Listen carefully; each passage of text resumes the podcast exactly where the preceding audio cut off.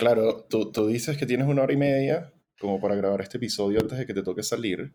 Eh, pero déjame acordarte que eh, eh, varios episodios de esto han durado ese mismo tiempo, entonces yo voy a asumir que tenemos el tiempo justo y exacto para que terminemos de grabar. Tú ya tienes que irte y que lo hicimos de nuevo. Hicimos una película animada de duración de podcast, así que este, ese, ese, esa, esa palabrota la vas a tener que mutear. No ha pasado todavía el minuto, Ernesto. Ah. Em, primero que todo, como siempre, quiero darte gracias por tu tiempo, por estar acá hoy. Em, no sé si se pueden dar cuenta, pero todos los factores que podían salir, entre comillas, mal hoy, eh, salieron mal. Primero, tengo voz de recién despertado porque me desperté hace como media hora, una cosa así. Segundo, tengo la cámara de la laptop porque no tengo mi cámara hoy. No la iba a poner, no me iba a dar tiempo. Tercero, no me dio ni siquiera tiempo de, ponerme mis lentecitos para la computadora ni nada. Estoy así como que, ah, cuando me escribiste y me dijiste, estoy listo para grabar, yo estaba que haciendo pupusito, así que tuve que apurarme y, y salir corriendo rápido a venir a grabar para acá. Así que no tengo ni siquiera jugo de piña, me traje una botella de agua Em, y esta botella de agua también viene en parte un poco del por qué todo hoy ha salido mal. Yo el, viernes hice, hice algo que no hago mucho y que la verdad es que tampoco es que me encanta hacer, a medida que pasa el tiempo me gusta menos hacerlo, que es salir y tener vida social. No, no es algo que, que soy muy fanático de. Con el tiempo me he vuelto más ermitaño. Eh, cuando la gente me pregunta que, ay, ¿cuáles son tus hobbies y tal? ¿Qué te gusta hacer? ¿Te gusta salir en la noche? Y digo, a mí me gusta hacer mi canal y me gusta tocar guitarra y leer de guitarras, pero en parte porque también es una actividad que no implica contacto social. Pero el viernes tuve que salir, fue la despedida de un amigo muy, muy querido que curiosamente hace pedales de guitarra acá en Chile. Y resulta que él, se va del país, entonces fui a, a despedirlo.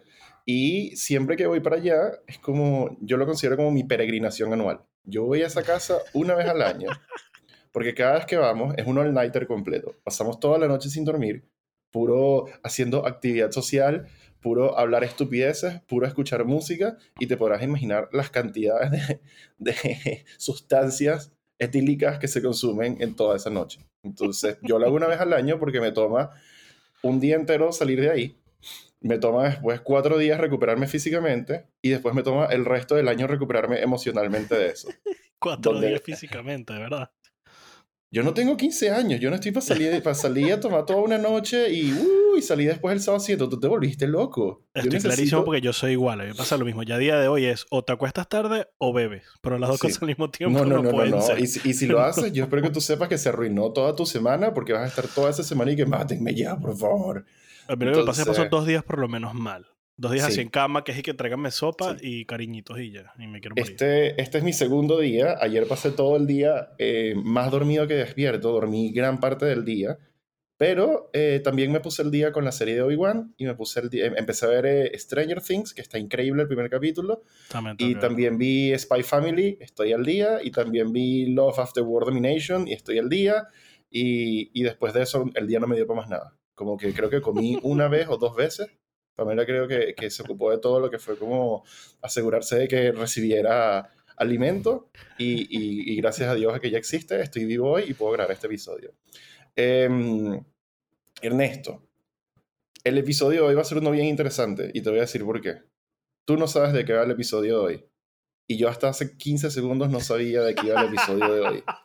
Entonces, quiero, quiero, quiero comentarle a todos los que estén escuchando, eh, sea la primera vez, si es la primera vez que estás escuchando esto, por lo general nosotros preparamos material y, y, son episodios bien estructurados. Y si no es la primera vez que estás escuchando esto, pues ya nos tocaba ser irresponsables y tener un episodio medio random. Pero tranquilo que creo que todo va a salir bien. Entonces, lo primero que tenemos que hacer, como siempre, y que ni, ni siquiera he abierto el programa donde lo tengo, es leer el disclaimer de hoy, cuando lo encuentre, porque de verdad no lo encuentro no sé dónde lo puse. Aquí está. Entonces, si esta es la, primera vez que, escuchas mucho Bueno Oír el podcast, eh, quiero que sepas que está disponible en YouTube, está disponible en Apple Podcast, está disponible en Google Podcast, está disponible en varias plataformas eh, de las cuales yo no me, no me he hecho muy responsable de que estén ahí, sino que simplemente desde que eh, Anchor se ocupará de eso. Entonces, es importante que hacemos un par de cosas antes de que empecemos, ¿ok?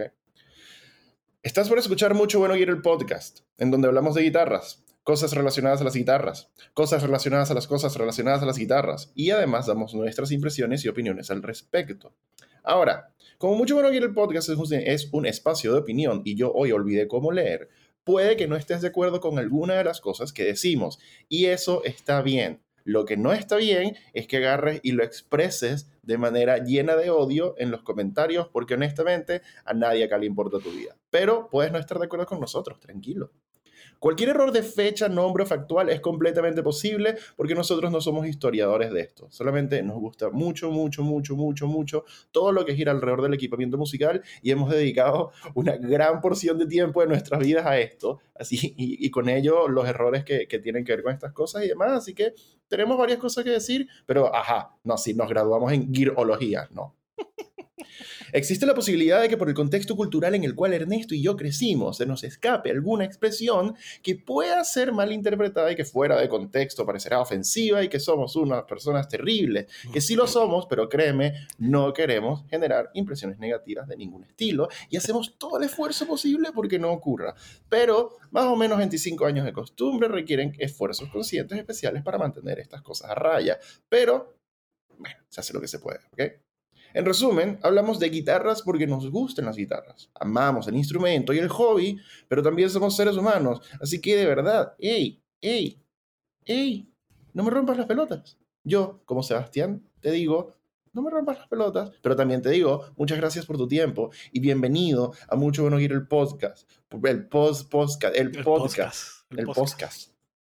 Mira, eh, hablando justamente de, episodios improvisados y de cosas que no salen como uno esperaba, yo no sé si usted acuerdas, pero la semana pasada eh, yo dije que no teníamos correo de gente porque nadie enviaba más correo y pedí que mandaran más correos y no sé qué. Bueno, te tengo buenas y malas noticias. La mala noticia es que nadie mandó un correo.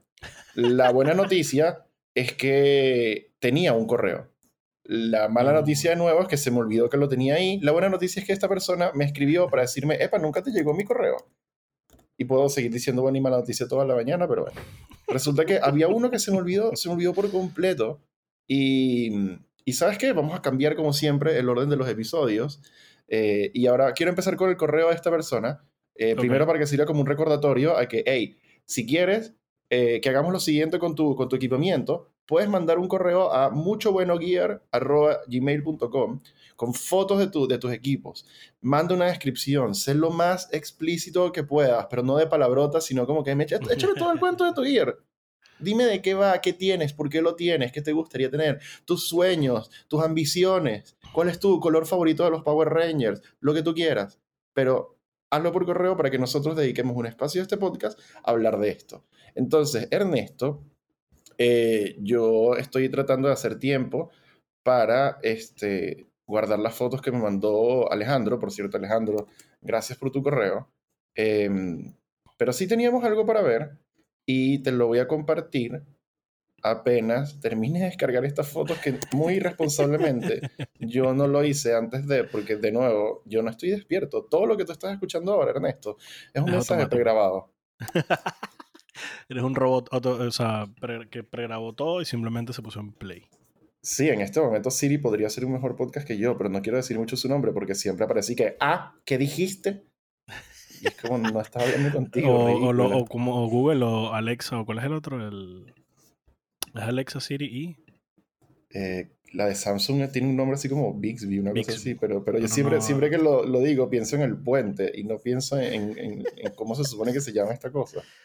Como que quién decidió esto.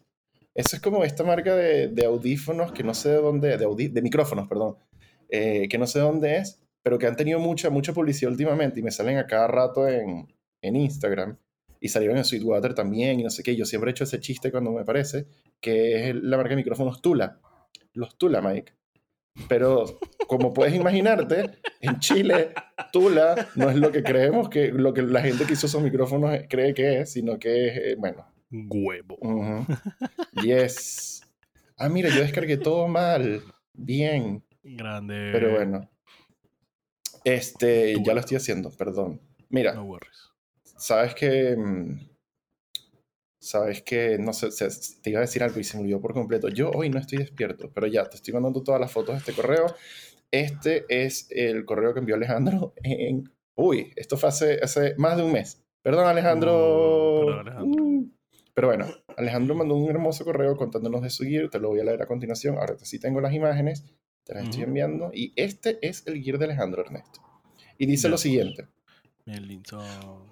¡Hola! Tiene muchos signos de exclamación. Es, uno de los saludos más, más emotivos, así lleno de energía. Dice, aquí van fotitos del Gear y de mi gato Teodoro, porque nunca sobre una foto de gato. ¿Por qué lo llamas Teodoro?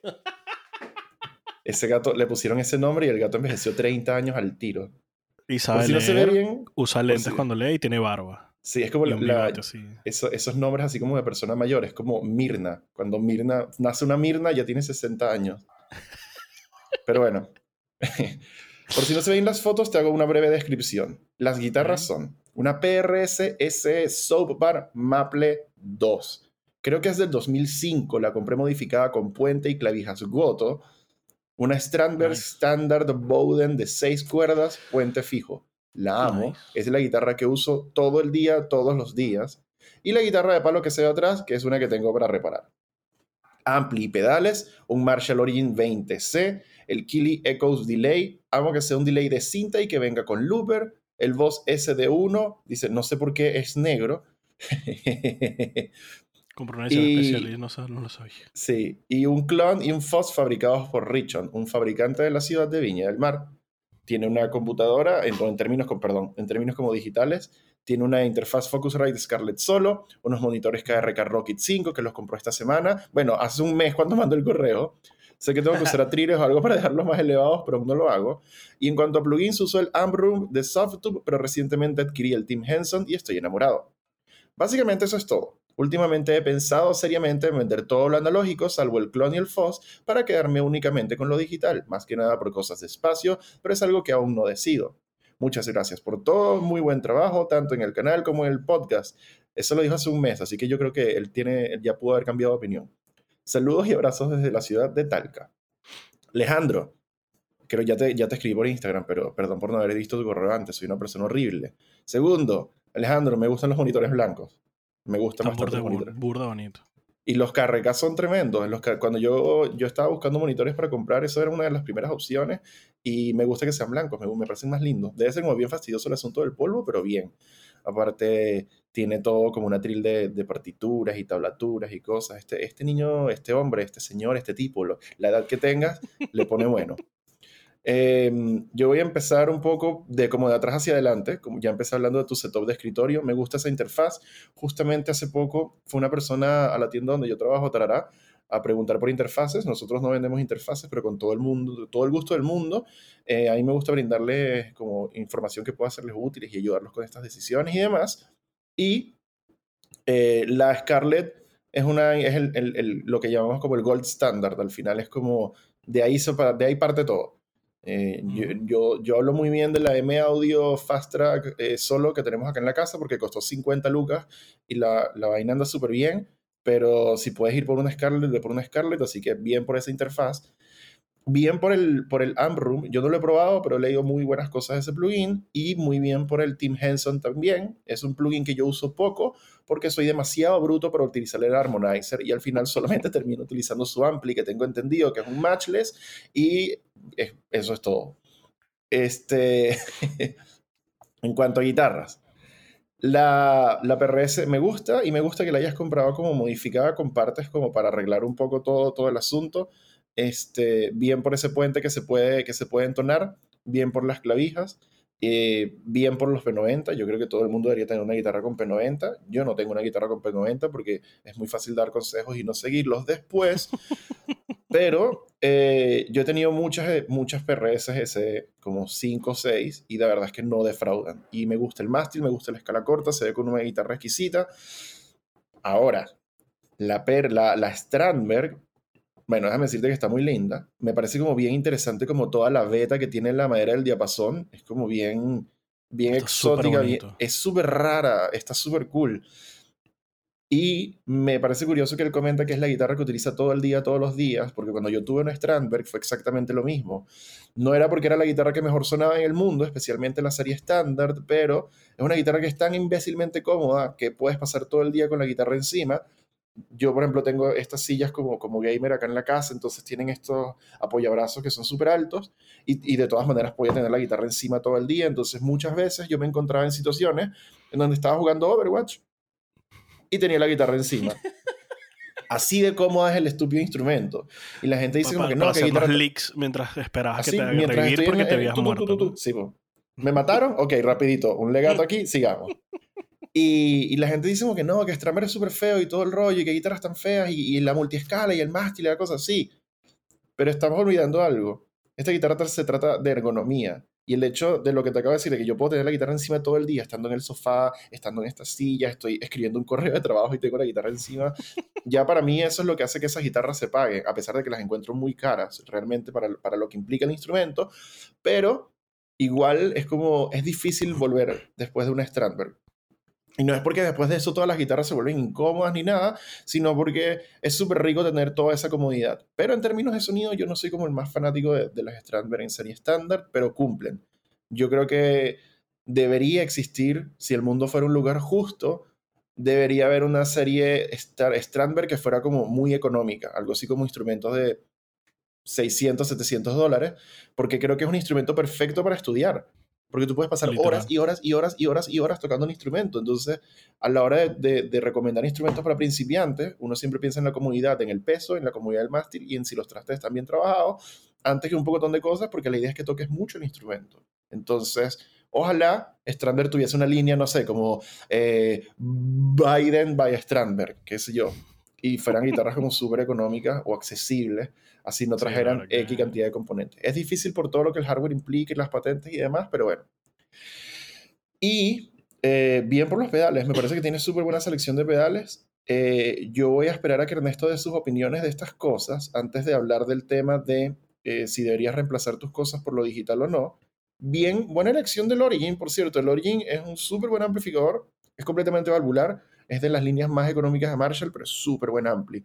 Y mucha gente antes de comprar los Origin, como que le, le, tenía idea, yo era uno de ellos, yo pensaba que Origin era una basura. Luego llegó Marshall a, Tarará y resulta que el Origin es brutal. Probé el de 50 y es increíble y muchas personas me han hablado de que el 10 suena excepcional, a pesar, perdón, de que el de 20, porque tiene un parlante de 10, suena excepcional y uno esperaría que sonara como que, pero realmente es súper, súper buen ampli, así que muy buena elección. Muy buena lección también porque es un ampli valvular que maneja muy bien pedales y es un ampli valvular que creo que te va a enseñar mucho acerca de cómo setear tus pedales ante un ampli de verdad. Y ahí salto directamente a Ernesto porque vamos a hablar de eso ahora más adelante. Vale, primero que nada, 10 de 10 porque tienes un gato bello. Yo estaba dejando el gato para el final, pero está bien. Eh, yo, le doy, yo, le doy, 12 de 10 al gato porque bien, qué bello ese gato. Porque es bello y estás tirándose, así que ya, ya es todo lo que voy a decir más nada. Chao, hasta luego. Em, estudié en casa así de manera digital arrechísimo. Yo es lo que yo tengo aquí. Yo no tengo ningún amplificador. Tengo como 5 o 6 pedales. No tengo ningún amplificador. Eh, y es lo que llevo usando desde hace 6 años. No, sé. Y es lo mejor del mundo, la verdad. Eh, no he probado el, neural de Tim Henson. Tengo que probarlo. Tengo que buscarme el trailer y probarlo. El ampli suena súper bien el armonizador es una, es como, yo siento que tienes que sacar un doctorado para saber usar esa vaina, o por lo menos si eres como tan bruto como yo, pues. y el resto, el resto es súper es super cool, creo que ese tiene, yo a veces lo confundo con el de Petrucci, pero creo que ese tiene como un ampli de guitarra acústica o es un simulador acústico, una cosa así, no me acuerdo. Brutal. Tiene Algo, que, algo que es como, como super acústico porque Tim Henson es Tim Henson. Entonces, por ese lado, cool. Los, los, monitores blancos, bellísimos. Lo, que, lo primero que pensé fue, uh, el polvo, pero bellísimos al fin y al cabo. La Focusrite, lo que dice Sebastián, yo tengo una Focusrite, dos entradas, dos salidas, una, dos y dos. Es bellísima, es perfecto, la verdad que no, no me quejo en lo más mínimo. Em, ¿Qué más puedo decir? Bueno, la laptop, las guitarras. Em, ah, me encanta PRS. Quiero una PRS. Solo que no me termino de decir cuál, porque las quiero todas. básicamente. Pero la, la, la, de las 2P90 eh, tiene exactamente lo que yo le haría si la comprase. Le cambiaría el bridge para algo que sí puedas entonar mejor y le cambiaría las clavijas porque why not unas locking tuners idealmente. Pero por lo demás, brutal las guitarras. La, mm, la Strandberg quiero una. Sigo queriendo una. Para, ah, yo quisiera una si te acuerdas, pero no, son caras. Vi una morada el otro día que me enamoré. Es de este mismo estilo de las nuevas que sacaron, pero como moradito y la necesito en mi vida. Pero bueno. Sí. Pedales y amplificador rechísimo. Eh, lo que tú dices, podemos dar la conversación al final de, de si quedarte en digital o no. Mm, una buena selección de pedales. Tienes un clon, tienes un super eh, overdrive, tienes un Foss, tienes un Echo. Eh, creo que ese amplificador ya viene eh, con un River o algo así. Ah, creo que sí, pero yo personalmente eso es como lo único que no me gusta de Marshall, eh, sus Los reverbs. reverbs. Vale, entonces lo único que yo diría, pues ya tienes un eco que es como un eco delay más o menos. Te faltaría en tal caso un reverb y ya tendrías como que un- una muy buena base. Igual, para- igual, permiso. eh, a mí me parece súper inteligente que si, por ejemplo, tienes poca plata y solo puedes comprar un pedal y estás entre un reverb y un delay, yo tomaría primero el delay. Yo lo hice. Eh, yo también yo tengo un Belle Epoque Deluxe y tomé el primero el delay porque considero que, y siempre, siempre digo esto eh, cada vez que puedo en, en el podcast, considero que el delay es uno de los pedales más versátiles que hay y si tú se te das el tiempo corto y la duración como larga o juegas un poco con esas cosas, Sí. tú puedes simular un reverb. Entonces, mejor tener un delay que haga reverb que necesitarlo y no tenerlo, o algo así. No, no, estoy clarísimo. Tú sabes que yo amo los delays. A mí cuando me Sí. pongo, si no estoy tocando Mata tu mamá, estoy tocando vainas ambientales Sí. que necesitas obviamente mucho delay. Y me gusta lo que tú dices, inventar con ellos. Eh, pero como ya tiene el delay, tienes un eco Claro. delay, entonces ahí lo que tienes es le, le agregaría nada más Sí. un reverb para como tener un buen combito en general. Sí, sí, no, sí, de, que, de que es bueno que tengas un River es bueno que lo tengas. Solo digo que si vas a comprar uno, que sea primero el Primero delay. ve por el delay. Sí. Exacto. Y por último, la única duda que yo tengo ante todo este rig es una sola. Si te vas a la foto donde puedes ver la, la laptop con los monitores. Bueno, primero que nada, lo que tú dices, tienes tu atril con las partituras, bien por ti. Sabes leer partituras, ya eso es mucho más que Beto y yo. Mm, la verdad. Tienes, ver si pegó el círculo de quintas en la pared para tenerlo siempre al frente, para que no se le olvide nunca el círculo de quintas. Sí. For you. Y ahí surgió mi única duda entre todas estas fotos del rig. ¿Por qué tienes un gorrito de capitán arriba a la derecha?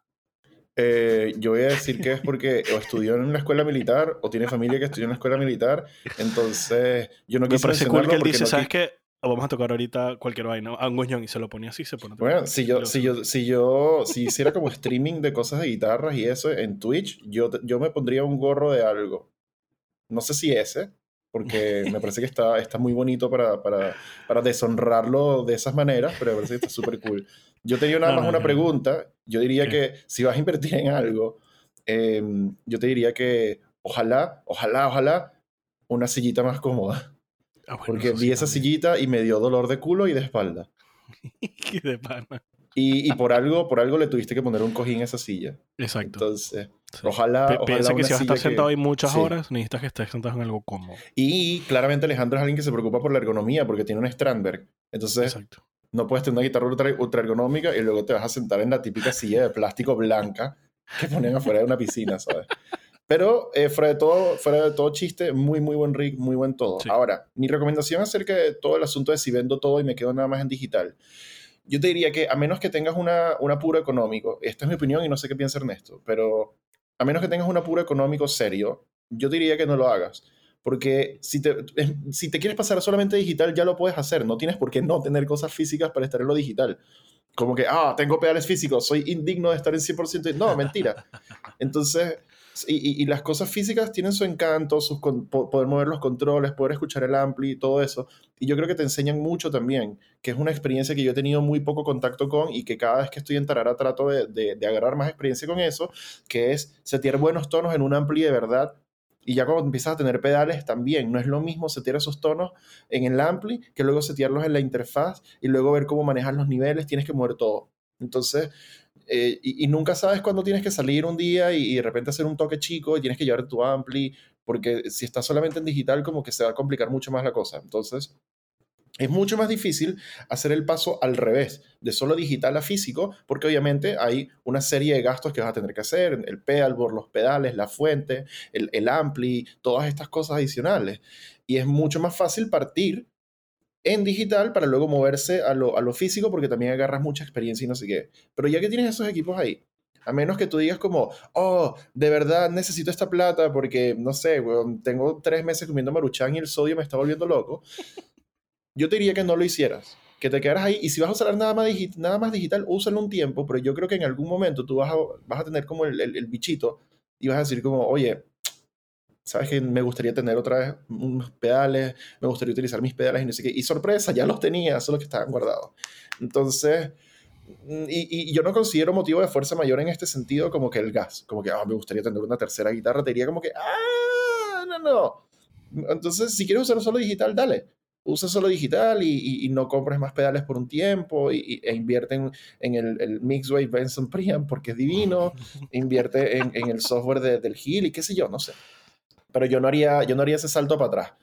Eh, yo personalmente. Ahora, si tú pasas, no sé, seis meses y nunca aprendiste el ampli y nunca usaste los pedales, ok, tal vez sí hay ahí un, un capital que podrías utilizar en otras cosas, pero ah, es como, ese es uno de esos consejos que, que, eh, para mí está como en la misma línea de si vamos a, a tener algo adicional, siempre que sea igual o mejor. Si vamos a cambiar de guitarra, que sea igual o mejor de lo que tenemos ahora, nunca para atrás a menos que la economía no nos lo permita. Todo esto obviamente son asuntos como, como idealísticos, como utópicos, lo que sea, pero bueno, no sé qué piensas tú de esto. Estaba pensando lo mismo, o sea, a menos de que realmente necesites la plata, yo, yo me quedaría con eso. A menos de que si quieres otra guitarra, planteate realmente por qué. Tienes dos buenas guitarras que, cubren bastante campo. Entonces también me lo pensaría como que realmente qué tanto necesito esta otra guitarra. Más que nada. Em, si es porque tal vez eso lo ves ahí y dices, no lo use hoy, no lo use mañana, guárdalo en un closet y no lo veas por un tiempo y te vas a dar cuenta que los dos o tres meses irás, yo tenía un amplificador y te dan ganas así como de tocar el amplificador otra vez y lo sacas y lo pruebas, entonces es como medio engañarte a ti mismo, pero no necesariamente a lo negativo, sino al contrario, tener nostalgia para, a, este tipo de cosas para que lo puedas tener otra vez. Mira, pero venderlo, a menos de que sea muy necesario, yo tendría las dos cosas ahí al mismo tiempo. Porque luego, si más adelante quieres tener una banda, o quieres hacer un toque, o quieres simplemente sentir el aire así fuerte del amplificador y no de los, de los monitores, yo lo guardaría. Sí, justamente iba para allá, iba a decir, yo soy usuario casi 100% digital y yo poco a poco, más bien, he, haciendo, he ido haciendo el salto a lo físico por lo que te decía, porque también tiene su encanto los pedales, los pedales te dan unos tonos que de repente lo digital no te da. Y ahora personalmente, de verdad, de verdad, me encantaría tener un ampli en la casa. Y, y, obviamente a unos volúmenes normales de persona normal, pero me gustaría tener un ampli en la casa, acostumbrarme a ese amplificador. ¿Cuál? No, no, no. A veces que he dicho algo, sorry. Eh, acostumbrarme a ese amplificador, setear mis tonos para ese amplificador. Y aparte hay algo que a mí me gusta mucho que es conectar un cable, que sea el cable de la guitarra, y tocar, prender el ampli y tocar. Eso me gusta full y eso me hace tocar más. Entonces, por eso quiero un ampli. Por eso me gustaría tener un ampli en la casa.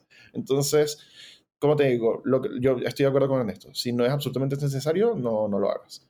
Así que em, yo no sé, no sé en le, damos un puntaje a este, a este rig. No me acuerdo si lo hacíamos antes. Yo dije que le daba 10 de 10 por el hecho que tiene un gato y que es bello. Y tú le diste 12 yo de 10 le voy, Yo le voy a dar...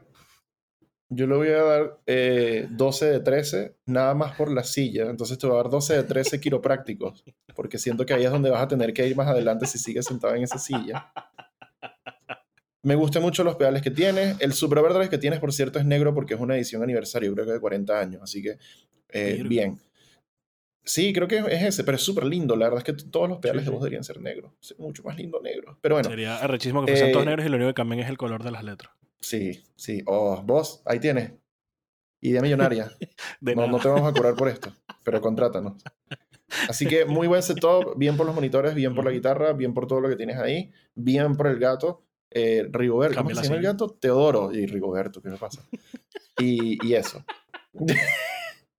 Cambia la silla, por lo demás, go for it. Eh, ahora, como es tradición en, en, en, Mucho Bueno Ir el podcast, este, nada tiene orden y nada importa, pero ahora viene el intro. Em, yo no sé qué va a ser el intro esta mm. semana. Yo estoy rezándole a todas las entidades que puedan regir este universo que Jorge se apiade de mi alma y mande alguna estupidez por audio otra vez para poner. en este momento, hoy, 29 eh, de mayo, estamos... Yo tengo una idea, pero no te lo voy a decir. No, está bien. En este minuto, 29 de mayo, yo hoy, domingo, estoy tan, tan cansado que de verdad me aflojera pensar en hacer un intro en cualquier minuto de la semana. Habiendo dicho eso, wow, ¿qué intro tendremos preparado para hoy? No lo sé, mira, es este. マ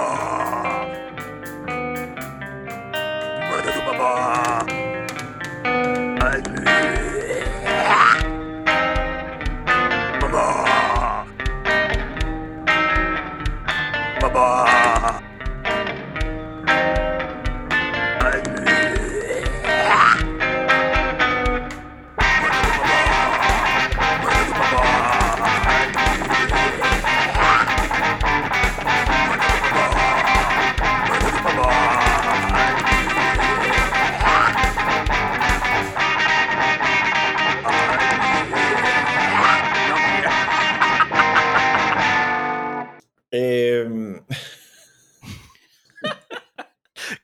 idea funcionó, eso es todo lo que puedo decir. Creo que mi idea funcionó bien. ay, no me la Eh, vas a sí. decir hasta, hasta que la tengas lista. ¿Eso significa que vas a hacer tú el intro en su totalidad? Sí, igual que el anterior. No, pero en su totalidad, porque yo hice la voz del anterior. ¿Vas a hacer tú la voz también? Ok, bien. No tengo que hacer un intro. Bien, bien, bien. Eso es uno de esos momentos en donde, Si donde todo yo- sale yo bien es digo- cortico, así que no te preocupes. Este es uno de esos momentos en donde yo les recuerdo a todos ustedes que si no fuera por Ernesto, este podcast no existiría. Y no porque yo necesite contacto e interacción humana, sino es porque Ernesto se ocupa de una cantidad de cosas que yo no me puedo ocupar por tiempo. Él edita, él se encarga de esta cosa, así que gracias Ernesto. Pero solamente Porcia, si lo que llegas a hacer resulta ser muy becerro, te odio. ¿Ok? Muy no bien. te de otra porque es lo único que tendremos para poner. Sí. Wow. Jorge, Jorge, rescátanos. Yo tengo- yo probablemente que invitar a él es el Jorge. que nos va a salvar, no lo sé. Yo tendré que invitar a Jorge a la casa por una cerveza. Pero bueno. Eh, Ernesto, ¿tienes listo tu timer de 30? No, ¿sabes qué? No, no, no, no, no. no. Esta- estas noticias tienen, tienen, tienen muy poco, muy poco, muy poca info, creo yo. Entonces, estoy seguro que no voy a demorar más de 30 segundos en leer de lo que se trata. De ver- voy a leer casi que nada más el titular, porque de verdad no tengo mucho que explicar. Pero si Ok. quieres poner el tiempo, ¿quieres poner el tiempo? ¿Qué quieres hacer? Apenas empieces a leer, le pongo start, pues. Tenés- te voy a dar, vamos a hacer el resto. Te voy a dar 45 segundos. Estoy seguro que que, es mucho tiempo. Estoy seguro que es mucho tiempo. Pero bueno. Yo, yo, yo voy a hacerlo peor. Déjalo en 30. Ok. y vamos a tratar de hacer lo más breve posible con nuestras opiniones de cada una de estas noticias. Primera noticia. Manson Guitar Works lanza un nuevo modelo de Matthew Bellamy de Muse, la MBM2, y es azul, tiene nuevos colores, tiene nuevo contorno de cuerpo, parece que trae un Sustainiac. Este, antes ya Matthew Bellamy de Muse tenía una guitarra signature con este, Manson, si no me equivoco, es como by Manson y son hechas por Cort, pero honestamente todas las guitarras hoy día son hechas por Mm. Cort. Este, la verdad. Eh, y tiene un color azul brillante como medio, parece como medio escarchadito. No tengo nada que decir de esta guitarra. Tiene un Sustainia, que eso es... Yo, ya- yo te lo ahí- resumo muy sencillamente. Es la primera vez que las guitarras de él. No las la había quiero, pero soy pobre. O sea, desde que las vi hace tiempo. Siempre Sí. que las veo es, la quiero, pero soy pobre. Sí. Ya.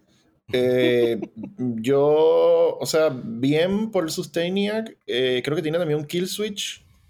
Em, Normalmente tiene un poco de cosas locas, unas pantallas LED. no, pero esta, esta, no es la, esta no es la que tiene y que luces RGB y switches mecánicos y, y audífonos de open back, no. Eh, esta no es la que tiene el controlador MIDI, no. Eh, está cool, fin. No hay nada Ah, es como la versión más stripped down, dices tú.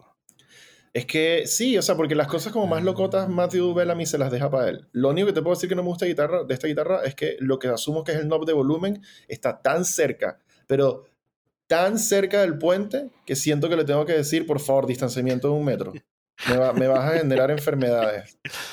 Eso lo odio. lo- la- o sea, ahora no me gusta. Ya no me gusta. Ya. No Es demasiado cerca. Siguiente noticia. Ujú. Schecter firma a Rob Scallon y anuncia tres guitarras signature del guitarrista. Están basadas o, o centradas en shred, están disponibles en configuración de zurdo y de diestro y son básicamente lo mismo que tenía con, con Chapman, estéticamente al menos. Creo que, igual. creo que 6, 7 y 8 cuerdas eh, multiescala y, y- ok, creo que es que es que Estéticamente es lo mismo. De hecho, lo hablamos la otra vez. Es exactamente lo mismo. La única diferencia es que la 7 y la 8 tiene fanfret. Es lo único.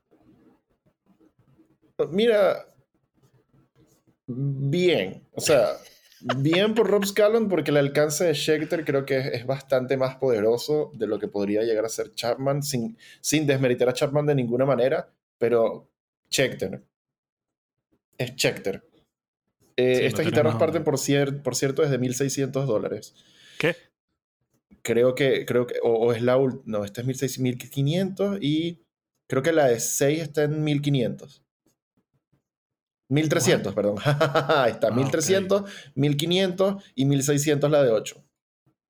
Ok. Eh, yo creo que si Schecter ha, ha- ha- ha- demostrado algo históricamente con el trabajo que ha hecho con Nick Johnston, yo creo que a, Rob Scallon le, le- le va a ir bien con esta, con esta gente.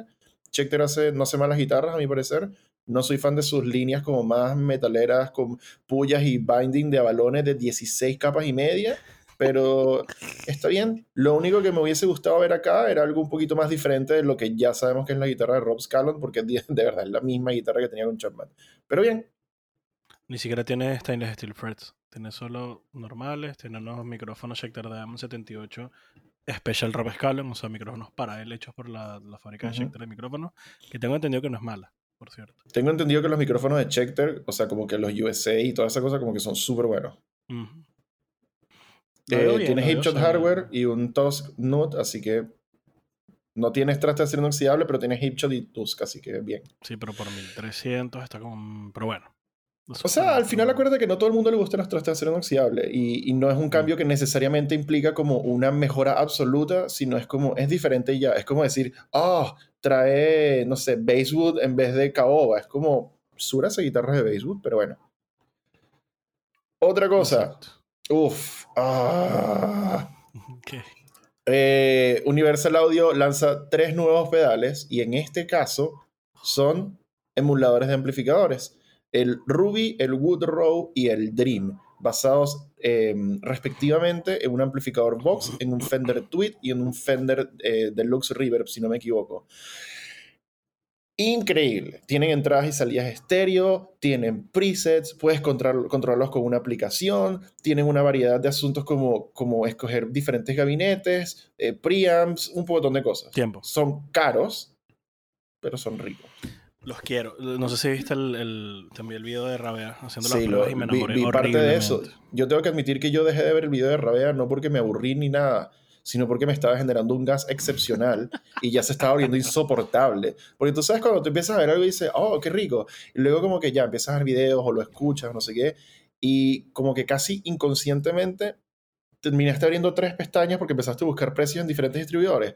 Ya ahí es donde uno dice, espera un segundo detente, detente por, por favor. Entonces dejé, paré el video de Rabea porque de verdad sonaban muy bien. Muy bien. Y yo soy fan, fan, fan de Universal Audio y de todo lo que hacen. Así que sí a todo. Son caros, igual que los otros, los otros pedales, son de cuatro, del cuatro, rango de los 400 dólares, igual que los otros pedales Universal Audio, que era que si River, pues no sé qué, y no sé qué, no sé qué, pero si me preguntas, eh, yo no creo que la persona promedio necesite este pedal, pero sí creo que son excepcionales y lo valen. Totalmente de acuerdo. En el otro lado del espectro de la economía, Fender lanza una línea de pedales económicos, todos por debajo de 100 dólares, que puede significar 99 dólares, pero técnicamente no es mentira. Y la línea de pedales Fender incluyen, creo que son nueve pedales, que incluyen un reverb, un delay, un delay espacial, flanger, chorus, distorsión, overdrive, fuzz y un pedal que se llama metal, porque de bolas. Mm, fin, se llama creo que los pedales de la, de la línea Hammertone tienen todas las cosas que acabo de decir, todos tienen básicamente 3, 4 knobs y switches. Cool. Fin. Quiero, quiero los, los, los knobs del de metal para ponérselos a mi guitarra. ¿Cómo hacemos? Eso es todo lo que me interesa. Quiero los knobs para ponérselos a mi guitarra. Se verían demasiado recho. Mira, em, o sea, no es la primera vez que Fender trata de hacer algo con, con, pedales. No es la primera marca que lanza una línea de pedales por debajo de los 100 dólares. Recordemos que JHS tiene la serie 3, que tengo entendido que les han ido brutal. Y la verdad es que son muy buenos pedales, pedales por 100 dólares. Ah, bien, o sea, habría que escucharlos, habría que ver, qué, ver qué tal. Creo que cuando uno piensa en pedales de efectos, como que es difícil pensar como que, ah, sabes que de repente el Fender Chorus, como que no lo sé, pero siempre es bueno tener más opciones en, en, rangos un poco más accesibles. Cool, no tengo más nada que decir.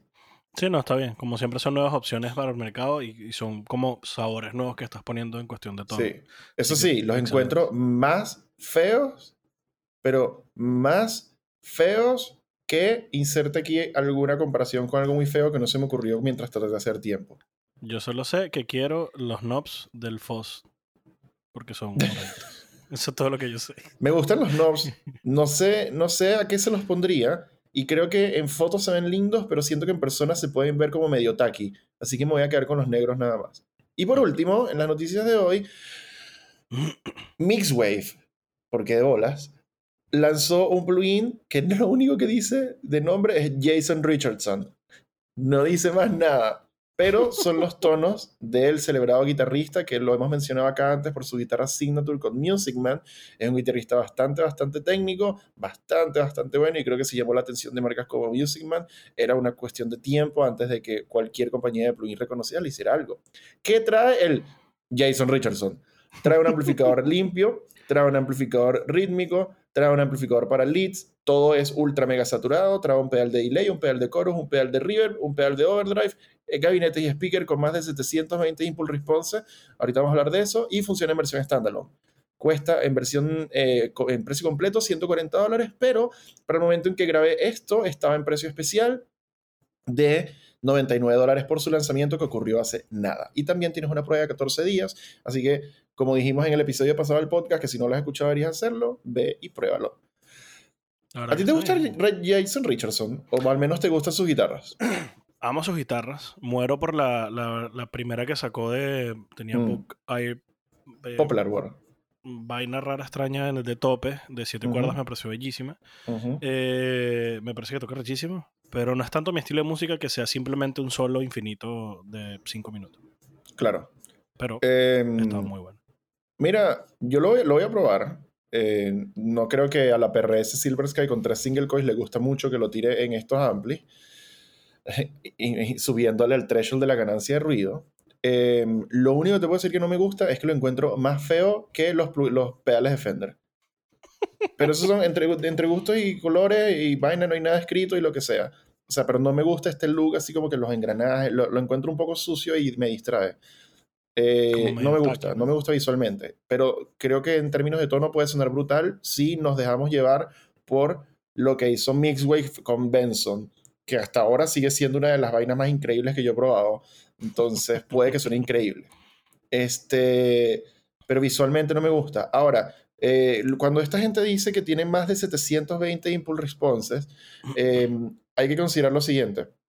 Esto yo lo aprendí en una del DCP, pero no significa que vas a tener 720 speakers o 720 micrófonos, no, sino que, eh, por ejemplo, un, un impulse response es el Shure 57 en el centro del speaker y el otro es en el borde del speaker y en, posiciones claves. son todos los posicionamientos básicos de, la, de, los micrófonos. Que si lejos, que si cerca, y, y, cuando tú vas moviendo ese grafiquito, ese dibujito de ese micrófono, tú lo que haces es como una mezcla entre este impulse response más el otro y eso. No es como que hicieron uno para cada posicionamiento y no es que tiene 720 speakers.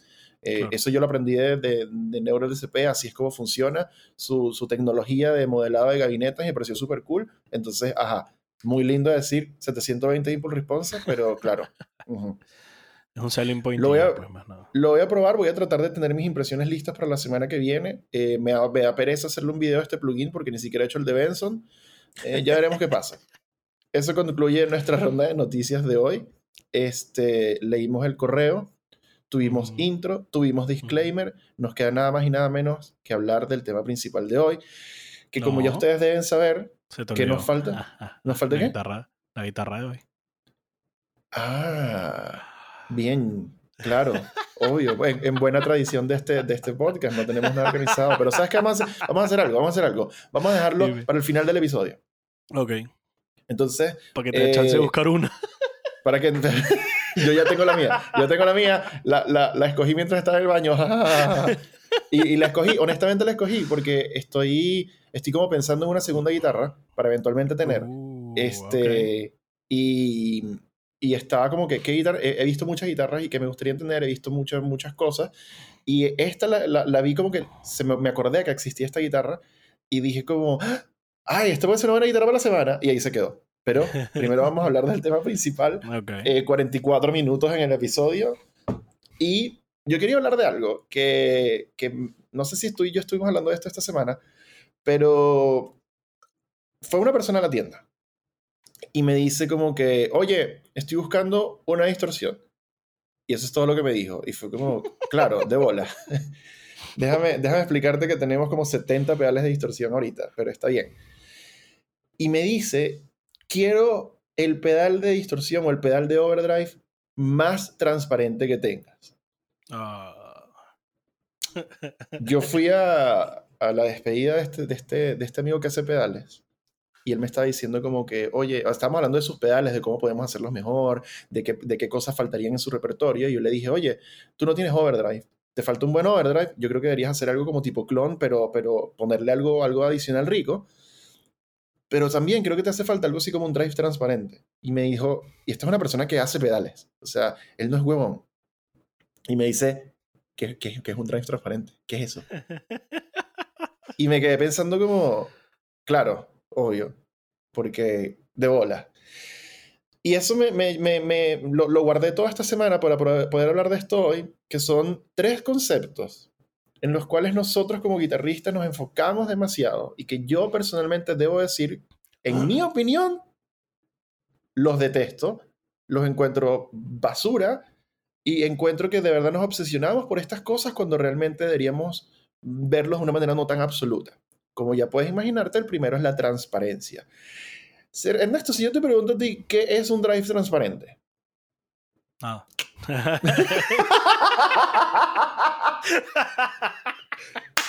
fin del episodio. Este, se acabó, se acabó. No, yo diría que lo más cercano que se me puede imaginar a mí para un drive transparente es que agarres un boost.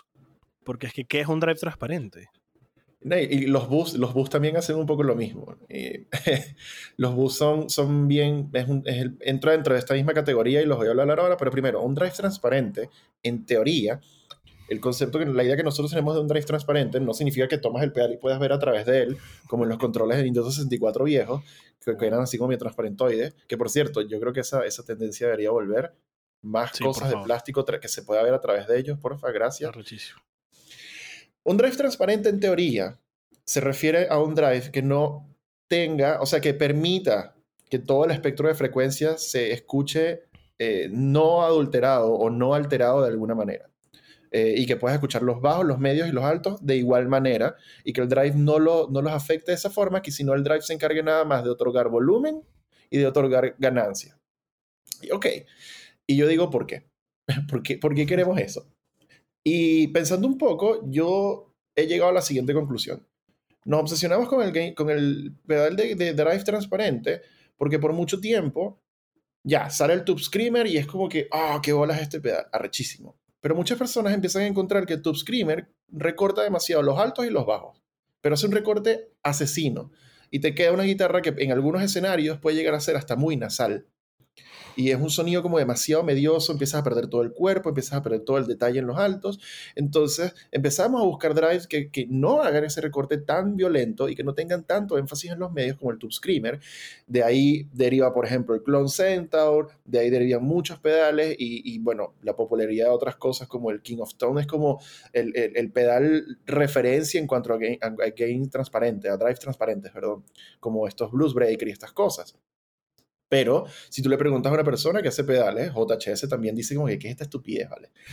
El concepto de drive transparente es como bien, bien raro y bien abstracto y no tiene ningún sentido.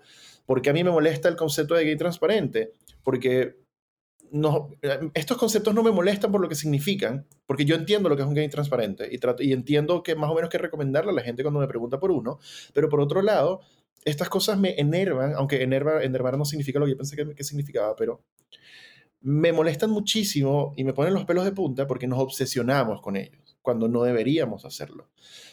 Está bien que tú quieras un drive que no tenga tanto énfasis en ciertas frecuencias como el tube screamer, como ciertos pedales que pueden llegar a ser muy brillantes y esas cosas, pero obsesionarse en que tiene que ser absoluta y necesariamente y total y completamente transparente, me parece que ya es llevarlo un poco al extremo. Yo creo que cada pedal desde el Lightspeed, que es en teoría un drive transparente, hasta el Novels, que es en teoría un drive transparente, el, el, el Blues Breaker es en teoría un pedal transparente, de alguna u otra manera, en algún momento del viaje de sus potenciómetros y de sus controles van a introducir un énfasis en alguna frecuencia de alguna u otra forma. El, el, el Lightspeed, que, que, es considerado uno de los pedales modernos más famosos e importantes en el asunto de los drives transparentes, cuando tú, tú empiezas a subirle la ganancia hacia los tres cuartos de ganancia, se empieza, empieza a acentuar los medios y se le nota, pero al toque, y se empieza a poner un poco brillante también, tienes que moverle un poquito el control de tono. Entonces, como que la transparencia absoluta en esos casos es medio utópico y nos obsesionamos con ello, a que no, si no es transparente no quiero nada. Y si siento un poquito de énfasis en alguna frecuencia, no quiero nada. Ahora, de nuevo, yo aquí estoy hablando desde mi opinión, yo no he tomado un, un ecualizador para medir si la vaina de verdad es completamente transparente o no, eh, todo el rollo, pero de verdad es una cosa en que nos obsesionamos tanto con esto, cuando realmente yo creo que el, el, el foco de la atención debería ser otro. Debería ser un poco como, produce sonidos que tú encuentras agradables, resuelve un problema que estabas teniendo antes, porque sí, ya, tú tienes un tube screamer y efectivamente el tube screamer te quitó todo lo que te gusta, todos los bajos y todos los altos, y te quedó una cosa que suena casi como una trompeta. Ok. Eso es un problema. Vamos a solucionarlo con un drive que no tenga esos énfasis y buscamos pedales que vayan hacia ese lado. Eso está bien. Problema, solución. A mí me gusta ese approach con las cosas, tanto en la vida como en el gear. Problema, solución. Tengo este problema, ¿qué hago? Listo. Ahora, mandarse la cruzada, ponerse la armadura, el escudo, la vaina está larguísima, montarse en el caballo y decir voy por el drive más transparente y si no es transparente no sirve, me parece un poco psicópata. A mí. Sí, ya la A parte mí. de la, a la perfección ya es un poco, un poco tonto. Y eso, eso es lo que me molesta de los conceptos de los que estamos hablando hoy. Es cuando nos obsesionamos por estas cosas a un nivel en donde, ya, esto, esto es la respuesta a la vida. Número, creo que es 43. Esto es la respuesta a todo. Y es como, Mm. no, espérate un segundo. Hay otros pedales que no son transparentes, que hacen trabajos excepcionales. Excepcionales. Una de las cosas de las que yo quería hablar hoy, que no era este tema, iba a ser un poco como tenerle paciencia al gear, porque estamos acostumbrados a que queremos inmediato, beneficio inmediato, el tono es perfecto inmediato. Y no, esto lo podemos hablar en otro, en otro momento, pero esto aplica también para los pedales, en donde lo prendes y si no suena bien cuando prendiste el pedal, es una mierda. No Sí, es sí, transparente. Aplica para todo. Aplica para Sí, todo al final. Entonces, ¿por qué, por qué no tratar de jugar un poco con los controles de los pedales para ver si produce de repente un sonido? Porque si, de nuevo, si yo te, si yo te pongo el Lightspeed y tú eres la, la persona obsesionada con la transparencia y yo te pongo esa ganancia a todo concho, a todo dar, y te pongo el, el knob de tono un poquito tirado para arriba, yo estoy seguro que puedes odiar ese sonido. Y el Lightspeed Claro. es mi overdrive favorito.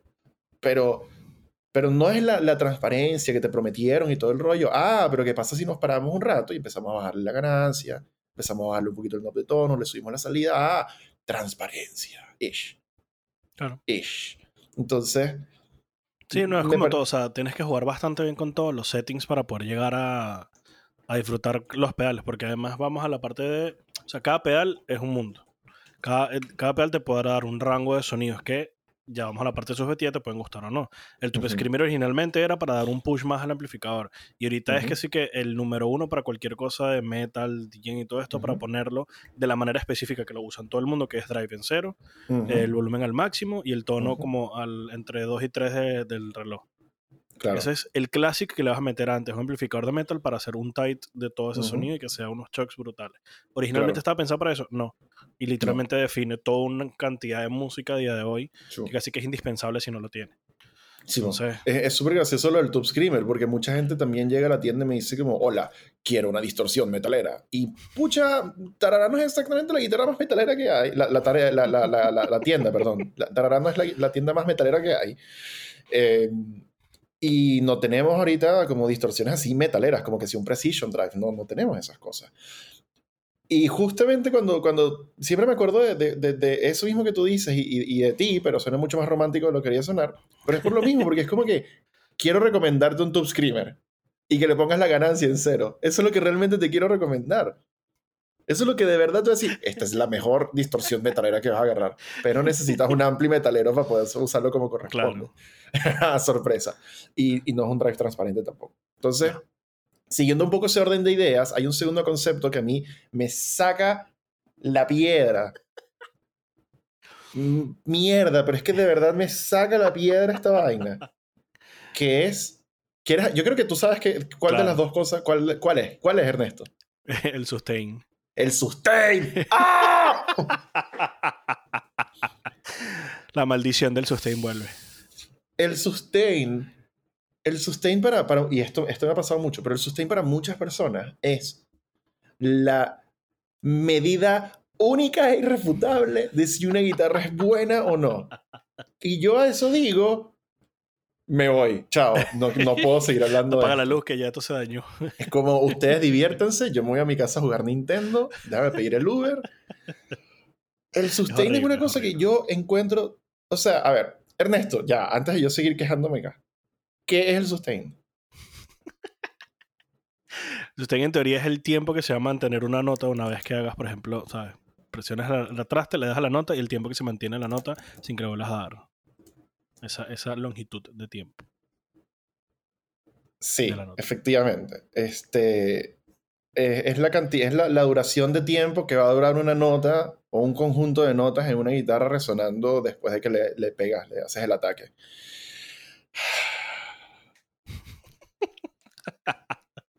El sustain sí es, en teoría, una unidad de medida de algo que puede implicar, por ejemplo, la resonancia acústica de un instrumento, pero también puede depender de muchas otras cosas.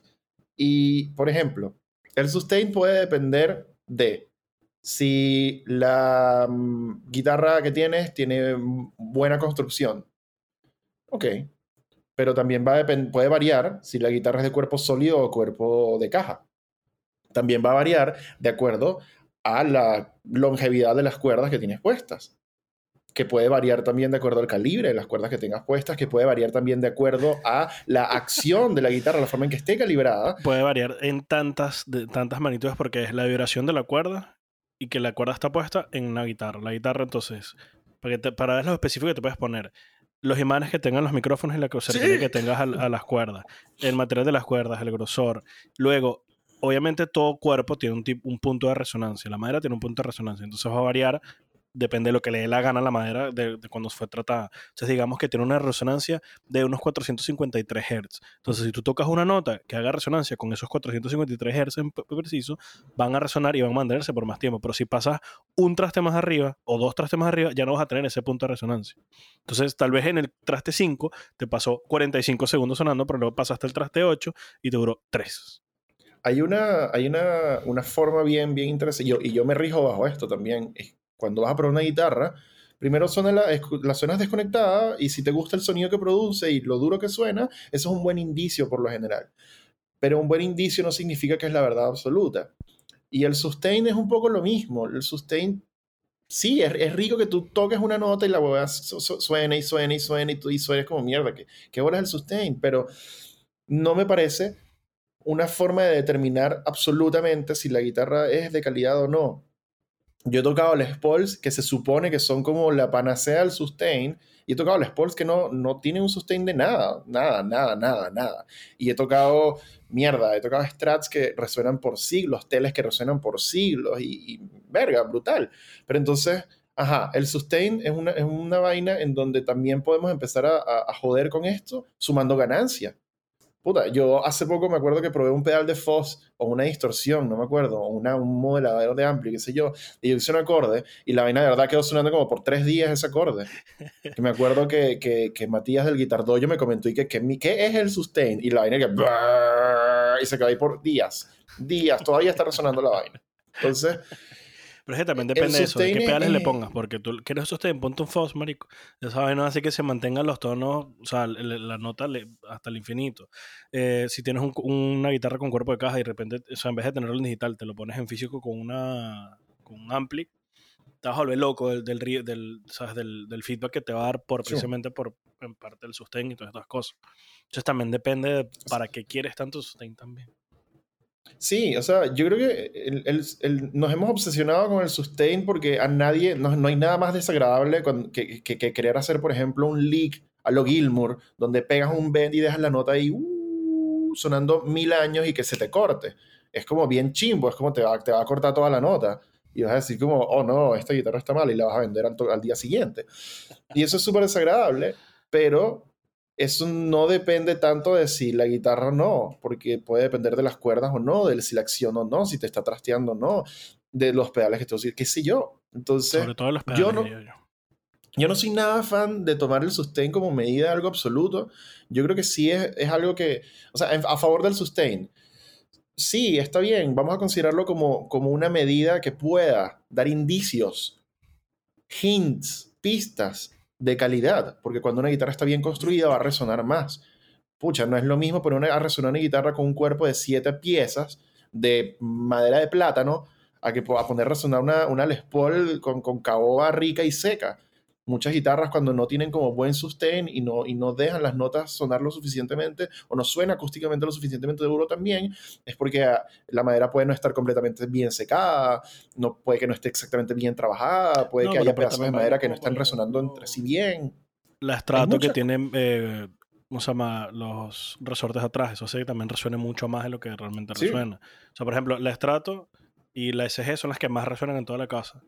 Tengo la después aquí al frente que resuena cero, pero aún así la conecto y suena brutal. Claro.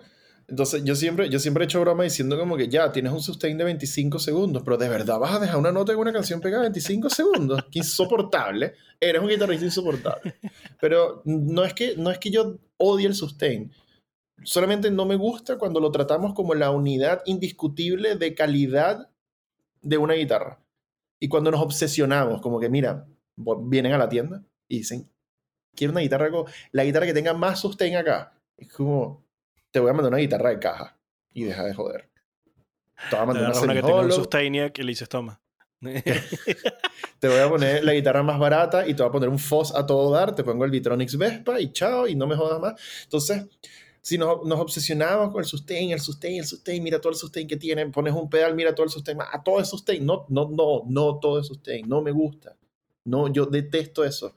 Nos obsesionamos con sustain, con, con las notas de Slash, pero puta, Slash utilizaba también un Marshall a, no, no, no, no, más poder, weón. No podía más. Nos obsesionamos con el sustain de, de, Steve Vai. Steve Vai tiene una Dimarcio Evolution, weón, que tienen como 66.6k de salida. No me jodas, weón. Entonces, coño, sí, ve con malos ojos una guitarra que no tiene buen sustain o que te mata la nota. Pero trata de entender también un poco por qué no estás haciendo buen sustain, porque de repente la tienes calibrada como el orto. Por ejemplo. Y está bien. Pero, pero, pero, pero no es como que sustain bueno, fin, la guitarra es bonita. No, me encanta. Y hay muchas cosas que pueden afectar ahí. Y hay un tercer concepto, Ernesto, que me saca la piedra, que no sé si sabes cuál es. Que ese creo que no, no me acuerdo ahorita. es el concepto, y de nuevo, es la obsesión por el concepto de la versatilidad. Ok. La versatilidad. Ernesto, que cuando yo digo versatilidad en, un instrumento, ¿qué, qué, qué es eso? Em, asumo que es que quiero una guitarra que me haga tocar desde el DJ más DJ hasta el country más country, por ejemplo. Sí, versatilidad se refiere a la capacidad que pueda tener un instrumento de manejarse en diferentes contextos eh, musicales. O sea, que un instrumento te sirva para hacer varias vainas. Y está bien, porque sí, o sea, mira, yo no soy muy fanático, por ejemplo, de las guitarras con. de las guitarras metaleras, por ejemplo. Yo no soy muy fanático de la guitarra con cápsulas de alta salida, Floyd Rose 24 trastes, 25 pulgadas de, de, de radio, trastes ultra jumbo y el mástil así súper delgado. Pero, por ejemplo, la Ibanez RG técnicamente cumple un poco con lo que acabo de describir. Me gusta mucho la Ibanez RG y es un instrumento bastante versátil, la verdad. O sea, de verdad tienes cinco posiciones en HCH, puedes hacer un pocotón de cosas ahí. Si le agregas split, más aún. obvio. Entonces, yo soy fiel, yo me mantengo a mi, a, mi, a, mi, a mi frase de siempre, que es que yo creo, honestamente, que casi cualquier guitarra puede hacer casi cualquier cosa entendiendo los límites naturales del instrumento. ¿Qué quiere decir esto? Tú puedes agarrar una guitarra de jazz, una jazzbox gigante, que tiene solo la cápsula en el neck, y tú puedes hacer un montón de cosas con ella. Tú puedes agarrar y tú le puedes clavar un fosa a esa guitarra y tú, vas tú puedes tocar, las finas en do y tocas doom metal con ella, tocas stoner. Tú puedes hacerlo. Ahora, ¿significa que esa guitarra se va a manejar apropiadamente para ello? Mierda, en términos tonales puede ser, si, si quieres, supongo, pero ya, llévalo a un recital. Saca, saca tu D'Angelico XL1 y tírale un Foss en un recital. Dale. Quiero ver qué va a pasar. Entonces, en los límites naturales de ese instrumento no lo hacen el más óptimo para lanzarle distorsión, hija de puta, porque es una guitarra de caja, va a ser feedback. Entonces, y lo mismo, si tú, vas a agarrar una, no sé, eh, Fender Esquire o vas a agarrar una, no sé, Music Man Majesty y vas a querer ir a tocar el jazz más divino del mundo, creo que te vas a encontrar con uno que otro problema por las limitaciones naturales del instrumento. ¿Puedes hacer el gig? Puta, sí. Tú puedes llevar una Music Man Majesty y tocar jazz. Tú le bajas todo el tono, pones tu cosita en limpio, pones unos tonos bien como Ricky Key, de repente un poquitín de compresor si quieres, y tocas un jazz divino. Ahora, ¿van a ser los tonos más ideales para el jazz cuando tienes al lado a un carajo que tiene una 335 y que le suena excepcional? Coño, no lo sé. Claro. O sea, lo que tú dices, o sea, diciendo que fácilmente fácilmente no, pero, o sea, cualquier guitarra podría llegar a ser casi cualquier sonido, pero mientras más te alejes, mientras esa guitarra más se aleje a lo que tú quieres hacer, más tweaking vas a tener que hacer tú con la guitarra, con pedales, con amplificadores, con ecualizadores, etc. Te vas a estar se podría llegar a decir, mira, sí lo puedes lograr, pero mientras más lejos esté, más cosas tienes que meter de por medio para llegar a eso. Sí, te vas a estar alejando más del tono ideal para algunas cosas. O sea, es lo que te digo, tú puedes distorsionar, weón, a todo dar una pobre, weón, una pobre ES175, pero coño, hay cosas con las que vas a tener que lidiar ahí. Entonces. yo, he visto gente que tiene unas electroacústicas y tocan que sí, intentan tocar metálica. Y es que, claro. puedes hacerlo? Le metes un metal song y estás tocando metálica. Sí. Va a sonar igual que metálica, no. Prefiero no. no. con EMGs y cuerpo sólido y todo va a salir mejor. Pero bueno. Yo en, en, favor de la versatilidad, yo no soy tampoco como muy fan de, de, de, encerrar a ciertas guitarras en ciertos géneros y esperar a que una Telecaster solamente haga country, cuando más de un riff legendario por ahí del rock y del rock pesado se ha grabado con Telecasters, con Stratocasters, y, y muchas personas por mucho tiempo creyeron que, no sé, el, el, solo de Comfortably, no, digo, de, de Another Brick in the Wall se grabó con una, con Strat y es una Les Paul con P90, pero, o sea, hay, cierto favor acá hacia la versatilidad en el sentido de que también es un poco desagradable tener un instrumento para tocar y compraste un instrumento muy específico y luego quieres hacer otra cosa y no la puedes hacer porque el instrumento no te deja. Yo, por ejemplo, a mí, esto es súper es súper gracioso, bueno, no súper gracioso, siempre que digo que algo es súper gracioso deja de ser gracioso, pero yo, por ejemplo, compré mi PRS Silver Sky y amo mi guitarra con todo, con todo mi ser. De verdad, como te dije el, la semana pasada, se ha vuelto mi lugar feliz. Y luego empecé a armar un pedalboard. Y el pedalboard lo empecé a armar muy centrado en stoner rock. Y en hacer cosas como, como con octavas, así como medio, medio como casi que Royal Blood. Realmente es un poco el pedalboard que estoy haciendo. Está muy pensado en Royal Blood yo enchufo la PRS, la pobre, pobre PRS, ese pedalboard, y de verdad es como, no suena mal, pero tengo que lidiar algunos problemas. Claro. Por ejemplo, el ruido, el noise, el eh, que están botando esos pobres single coils vintage 635 conectado a tres foses. Entonces, ¿significa que mi PRS es una, una, guitarra que no es versátil? No, significa que no es necesariamente la herramienta ideal para el trabajo que, para el cual diseñé el pedal. Jaguar estaría muy orgulloso de ti, no te preocupes. Jaguar le hubiese metido un Bixby y un apoyabrazos de banjo a esa PRS, porque eso es lo que él Jaguar te hubiese agarrado la IBH hermosa que tiene y ya ahí tenés todo ahí. Sí. Entonces, uy, yo tendría una IBH tanto, bueno, la verdad.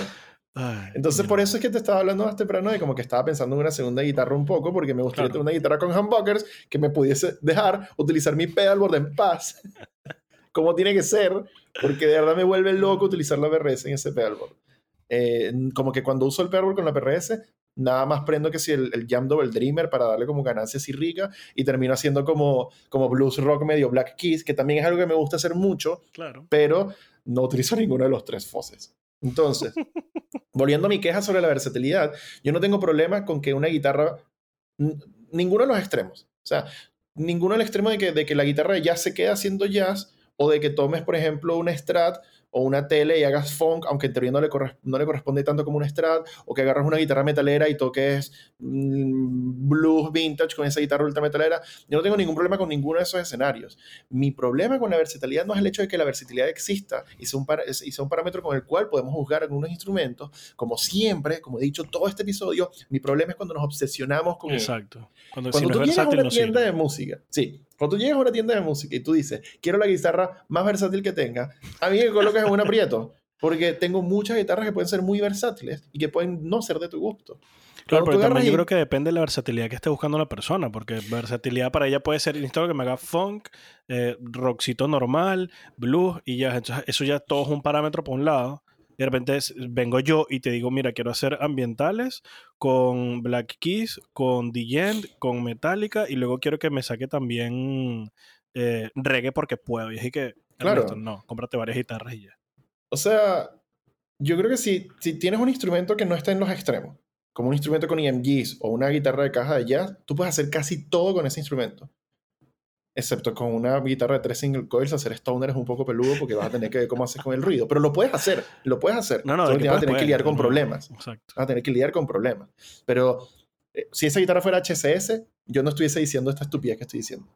O, o, o, si fuera una Les Paul, quizás, pero entonces a mí me gusta más la single coil neck. Esa es otra cosa. El punto es que eso está bien. Lo que está mal es medir a, a, a, a, lo bueno que puede ser una guitarra solamente por si es versátil o no. Como que, ¿por qué? ¿Por qué realmente? Entonces, yo personalmente nunca he sido fan de las cosas que buscan hacer todo promedio. Y por eso mismo es que no me gustan los Seymour Duncan P-Rails. Porque siento que son unos micrófonos de mierda. Yo te, voy, yo a decir un paréntesis. Yo, yo estoy muy agradecido de que este podcast existe porque puedo decir todas las cosas que yo no diría en un video normal en YouTube.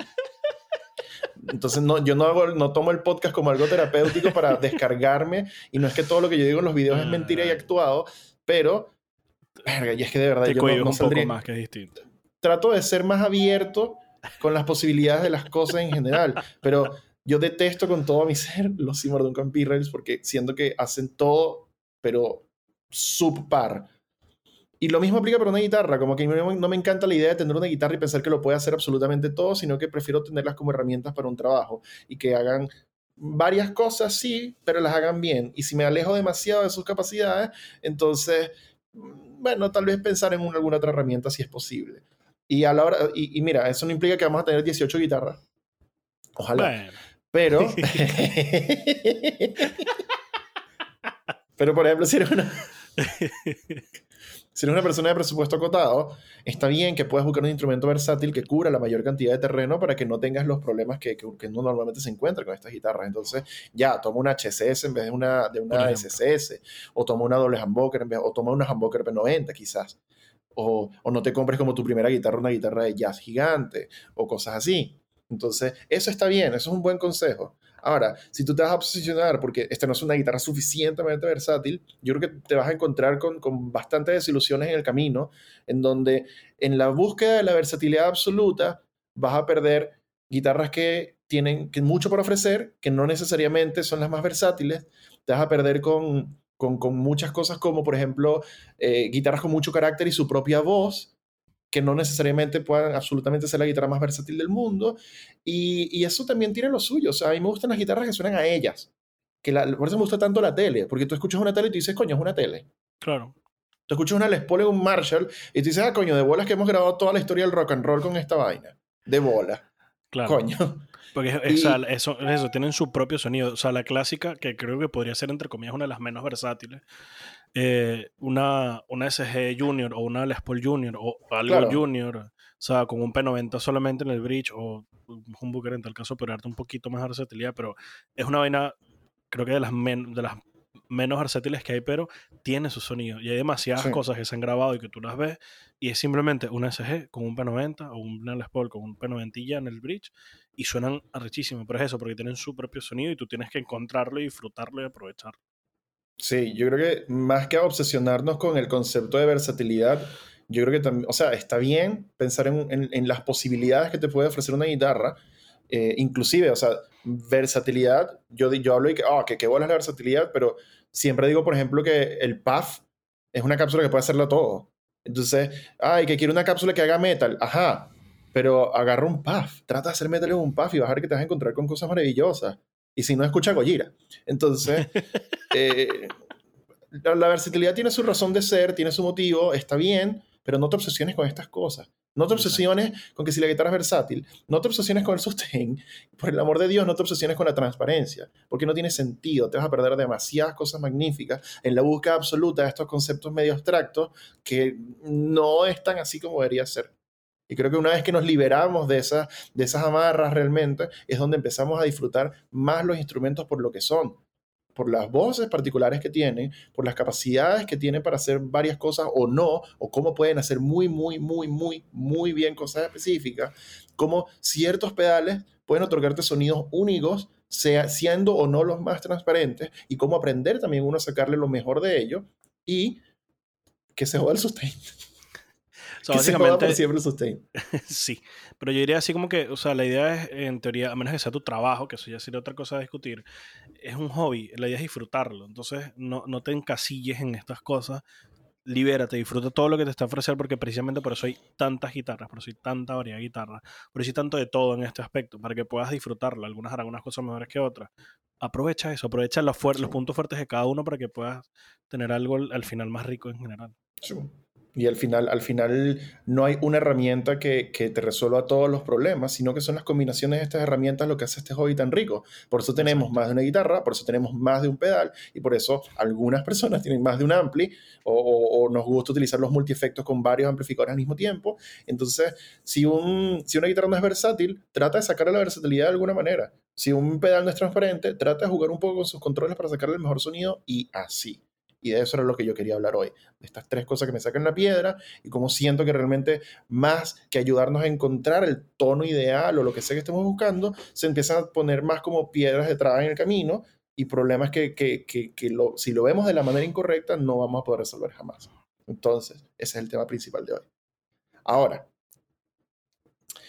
primero que todo, necesito que me hagas un favor. Necesito que me hagas un favorcito puedes prender la regleta porque tengo la laptop conectada desde hace una hora y 20 minutos y no la tengo enchufada, no está, no está cargándose porque soy un tarado. Gracias. Y me, me acabo de dar cuenta que tengo como 2% de pila y tengo de verdad la vaina aquí conectada y digo como, gracias. Digo como, wow, soy un tarado y tengo una hora y 15 minutos pensando soy un tarado. Y Y. sorpresa, soy un tarado, nada, no es sorpresa para nadie. Ajá. Y viene el momento favorito que todos han estado esperando porque nos, les gusta mucho esta vaina, que es el segmento de la guitarra de hoy. Eh, en las guitarras de hoy, Ernesto y yo nos encargamos de buscar claramente último minuto guitarras que vamos a leer sus specs, vamos a decir cuánto cuestan y qué nos parece esa relación y si eso constituye un instrumento que consideramos apto para tu atención y considerarlo como una opción siguiente a tu próxima compra o no. Ernesto. Ah, por cierto, esto no es un review. A mí no me estén jodiendo después y que estamos haciendo reviews sin que, proba- sin que probamos la vaina. De verdad, no me jodan con esta mierda. Eh, es pura Ernesto, specs, es pura hoja. esto, esto es pura especulación y ya. Nosotros vemos una guitarra y decimos, coño, me parece que está cara para lo que es. O decimos, ah. Entonces, A ver, Ernesto, antes de ¿qué mostrarte, el- el- la guitarra tiene dos versiones, Tele o Strat, ¿cuál prefieres? No sé para qué pregunto porque te conozco, pero bueno. Mm, Es que la vez pasada mostraste una tele, así que Vale. vas a tener que mostrar una Strat. Vale, te la envío entonces. Chan, chan, chan, chan. ¡Pum! Tarde o temprano tenía que pasar. Obvio, obvio, obvio que ibas a venir para estos lados. Tarde o temprano tenía que pasar. Tú lo sabes, yo lo sé, todos los que escuchan el podcast lo sabían. Tarde o temprano tenía que pasar. Es que, es que si, pasar si no, Sebastián. si no es Chapman, son estos mamacuevas. Tarde o temprano tenía que pasar, ya lo hemos discutido. Eh, básicamente es la nueva Harley Benton Fusion 3 y MGHT Roasted TCBK. De la línea de Harley Benton, que de nuevo hemos discutido varias veces, am, soy el fanboy de Harley Benton junto con Chapman, junto a Chapman, con Chapman, para Chapman, en fin. Eh, tenemos esta Harley Benton junto con 3. Chapman y imaginé a A Chapman, y Chapman que, bien Chapman". Harley Benton, no jodas, soy fan de estos huevones. Este, probablemente algún video de él probando alguna, estoy seguro. Sin duda. Eh, esta es la, nueva, la línea más nueva de ellos de la Fusions, la tercera iteración. Y esta me parece que literalmente por la plata es estúpido la cantidad de cosas que tiene. Solo hay uno, literalmente solo hay un detalle que me deja así como, mm", me investigué y es como, ok, no es lo mejor, pero tampoco es lo peor. Entonces empezamos. Eh, tienen versión tele y versión eh, Stratocaster y básicamente lo único que cambia es el cuerpo. Todo lo demás es lo mismo. Entonces empezamos con eh, cuerpo de niato, que no es nato, es niato. Eso fue algo lo que em, encontré. Me encanta lo que, le pusieron. Dime. Creo que, creo que en, inglés creo que es niato, pero creo que en español son dos maneras distintas. Son dos maneras distintas que se suele confundir el niato con el nato. Eso fue una de las cosas que estaba investigando antes de venir para acá. Entonces, bueno, mástil de arce azucarero canadiense tostado. no sé por qué. Canadian Sugar Maple. Roasted Canadian Sugar Maple, sí. Ok. Em, es mástil atornillado, tiene una C moderna. Eh, igual que el fretboard es lo mismo. Tienes 24 em, trastes. Blacksmith Jumbo acero inoxidable. No sé qué es la parte de Blacksmith, pero cool. Cejilla de Graphtec Knot. Eh, escala 25.5. Tienes un diapasón de 12 de radio de 12. Tienes dos pastillas EMG Retroactive Hot 70 volumen, un tono master, un interruptor de tres posiciones, obviamente, un bridge estilo hipshot de WSC, clavijas WSC de bloqueo y es negro mate y eh, la pala invertida. Entonces, siento que en general tienes como specs todo lo que tú puedes eh, tú querer para una guitarra de nivel medio, incluso nivel medio superior. Lo que me gusta mucho es el asumo que ya lo habrás deducido, el cuerpo de Niato, que estaba buscando... yo, honestamente, ya, ya, yo honestamente pensé que ibas a decir que lo que no te gusta eran los EMG, pero bueno, volvemos a ti, estudios. no, esos EMGs al parecer están cool. Eh, los probé cuando tuve la barítono de ellos, que viene con eso. Están bastante chéveres eh, para hacer los micrófonos activos. Eh, de EMG que no son el típico 8160 con ese sonido clavado, sino que un poquitico más versátiles, pero, pero están, están cool, están cool la verdad. Eh, son EMG en todas las reglas, así que la bien. Y todo eso por 450 euros. 460 litos si te, si te lo metes en el combo con un, un soft case, pero los buenos como los de PRS, incluso un poquito más grande y más acolchado. Entonces, por ese lado me parece súper cool investigando lo que, lo que decía, lo único que no me gusta mucho es el cuerpo de Niato, porque el cuerpo de Niato es como que la opción más barata, por lo que leí, a lo que sería el mahogany y la caoba, es la opción un pelo más barata, pero tampoco es como si le metiéramos un poplar mm, extremadamente barato. Es como que una opción más intermedia entre un buen mahogany o una guitarra, una madera de mierda. Pero bueno. Mira, para mí el Niato y aparentemente el Nato, porque pensé que eran lo mismo, eh, para mí están en el mismo rango que el, que el poplar. Al final son las versiones baratas de otras maderas. Bueno, no sé si las. Porque al final son maderas diferentes y ya. Pero sí son maderas que son más económicas. Em, y, que tendemos a asociarlo, o sea, buscamos la asociación con la madera más cara para tratar de entenderlas tonalmente.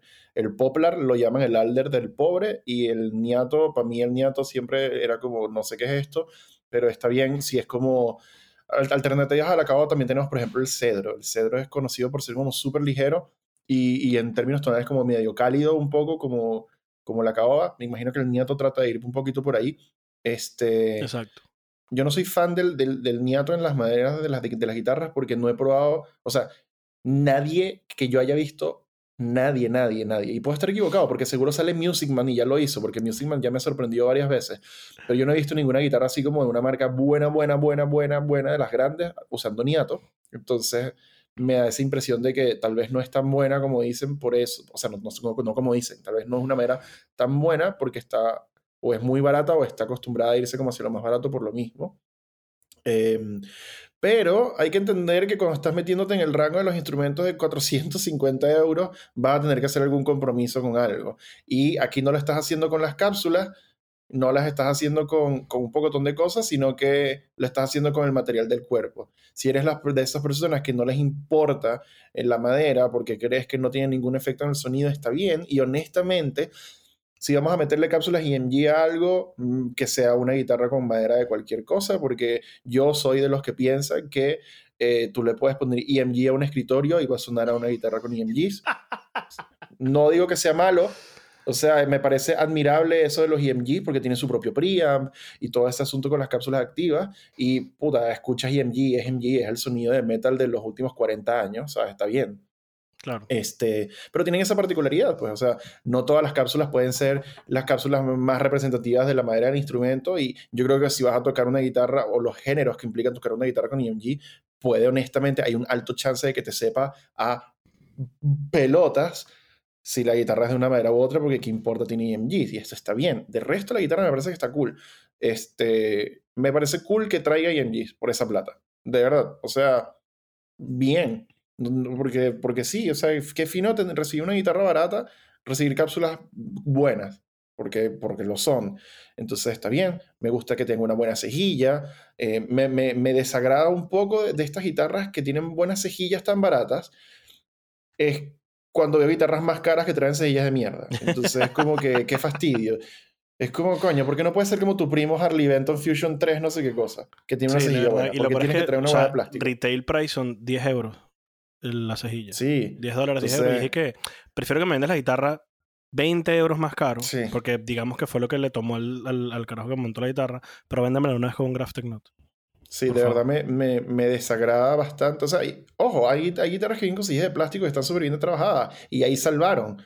Pero yo cada día que pasa, especialmente por guitarras de este tipo, empiezo a encontrar más inaceptable que vengan con cejillas de mierda por eso. Y, y sí. me fastidia un poco. Pero si la cejilla está, está bien trabajada, está bien. Lo podemos casi dejar pasar por un tiempo. Bien por los locking tuners, bien por el roasted maple, eh, bien por los trastes marca Blacksmith, supongo, de acero inoxidable. Está cool la guitarra. Yo no soy el más fan de Harley Benton por una variedad de motivos, pero no, no voy a decir que está mala. La verdad está cool. Está bien. Y bien por el puente fijo, porque si ponen un puente flotante me molesto. Sí, no, yo también. Prefiero eh, ¿cuánto, ¿Cuánto le das tú a esta guitarra? Mm, yo le voy a dar eh, 17 de 13. ¡Yeah! Inserta invitación de James Hetfield. Puedes poner, con, puedes poner justamente ahora yeah, yeah. Eh, a James Hetfield diciendo yeah. yeah. Ok, gracias. si consigues una compilación de como 10 segundos o, o sacas 10 De puros segundos de un compiladito, ponlo ahí.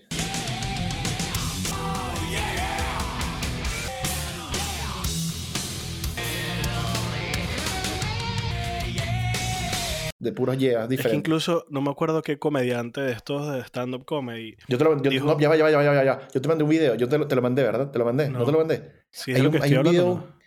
mierda, hay un video de un carajo que hace la batería de Enter Sandman en una batería electrónica y cada sonido de la batería es un yeah de James Hetfield. No lo he visto, pero lo que quería decir era un comediante de estos stand-up dijo y que, que olas que revolucionaste el mundo del metal, eres que sí, Sí. el número uno a punta de yeah y, uh, y todo, eh, saca una Uh, cancioncita Sí, con esas dos vainas. O sea, toda la canción es esas dos vainas y que sí. no me lo creo. No me Increíble. Lo creo. Es Eso, eso también le, le echaron broma a James en, en cuando fue el MTV Icon, eh, en lo mismo, pues. Yo a esta guitarra em, le voy a dar em, 13.6 de eh, 15.4 em, negro mate igual que un carro y pone una foto de un BMW negro mate, una moto negro mate y ¿Sabes qué? No, mentira, cambia esa, tacha, tacha ahora el- el- la, la escala que dije y pon el color del año 2015. Porque, huevón, ¿cómo nos obsesionamos con el negro mate desde hace unos años? Huevón, impresionante. Todo tenía que ser negro mate, los carros negro mate, las motos negro mate, todo. Todo tiene que ser Dios. negro mate. Eso no hay, mira, todo tiene que ser negro, negro mate. No hay discusión. Eh, ¿Qué obsesión con el negro mate? Por la mierda. Todo, mira. Todo tiene que ser negro mate. Todo. Ah, yo escogí una guitarra para hoy.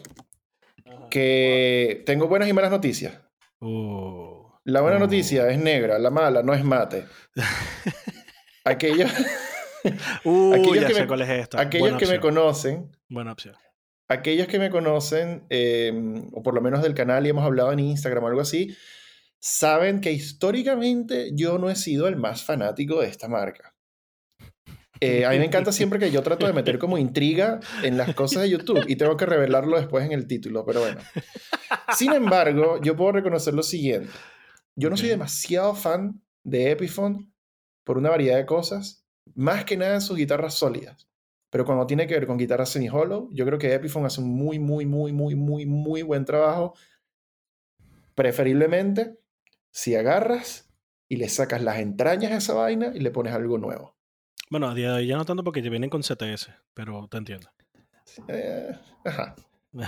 La guitarra que yo he escogido para hoy es la Epiphone BB King Lucille. En el único color que debería venir la Lucille, en color negro, en Ebony, como le llama Gibson, y, Epiphone, estas cosas. Es una guitarra que en Music Zoo está en 899 dólares. Es una guitarra que yo he querido desde que sé que existe esta guitarra y luego se me olvidó que existía y Epiphone dijo, ¿qué te parece si la volvemos a lanzar para cagarte la vida de nuevo? Y lo hicieron y la sigo queriendo todavía.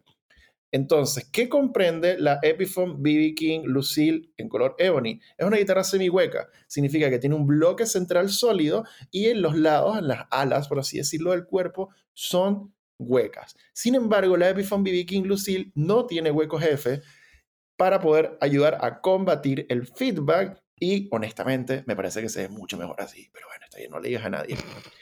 Terminación negra Ebony, como te dije, tiene un tope de maple multicapas laminado y me encanta esta descripción que dice Multiply Maple Top Back and Sides. En inglés tiene mucho más sentido. Cuando lo trato de traducir en español, digo, tiene un tope de maple laminado y las espaldas y los lados también son laminados de maple. Es como, ok, está bien. Pero toda la guitarra está hecha de maple laminado. Que está bien, no es nada extraño para una guitarra del tipo 335. Se tienden a hacer de maple laminado, está bien.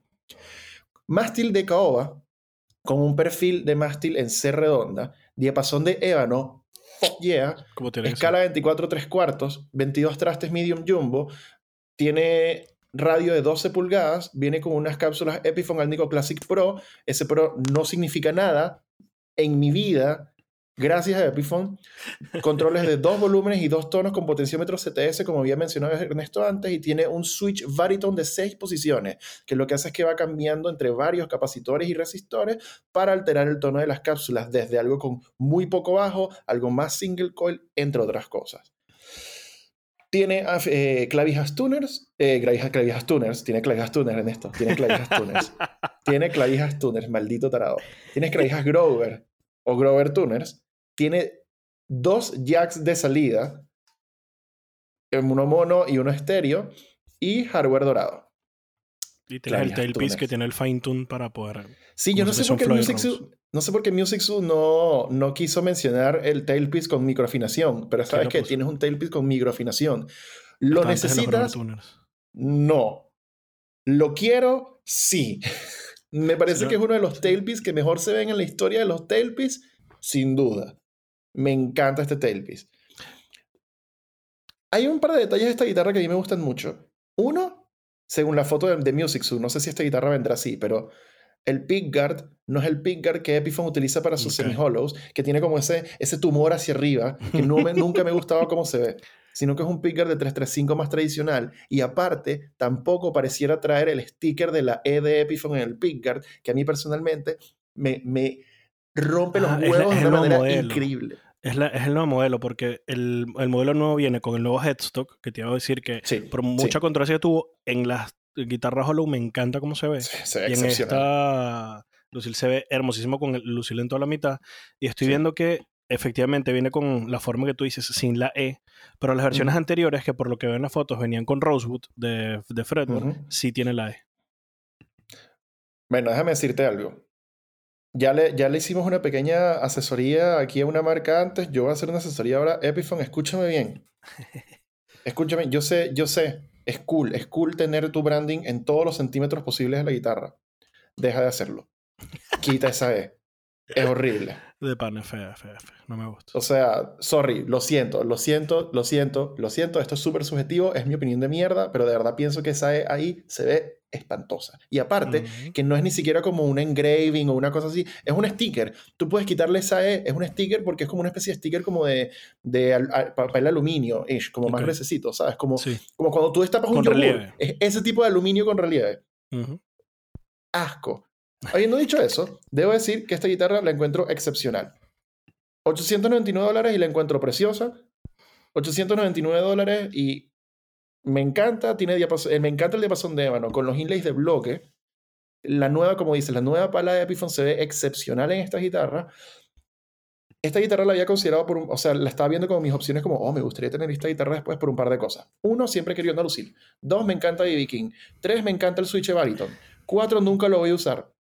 Cinco, desde que probé la Gibson 335 del Nicolás Vera, mi vida cambió por completo y necesito una Gibson 335.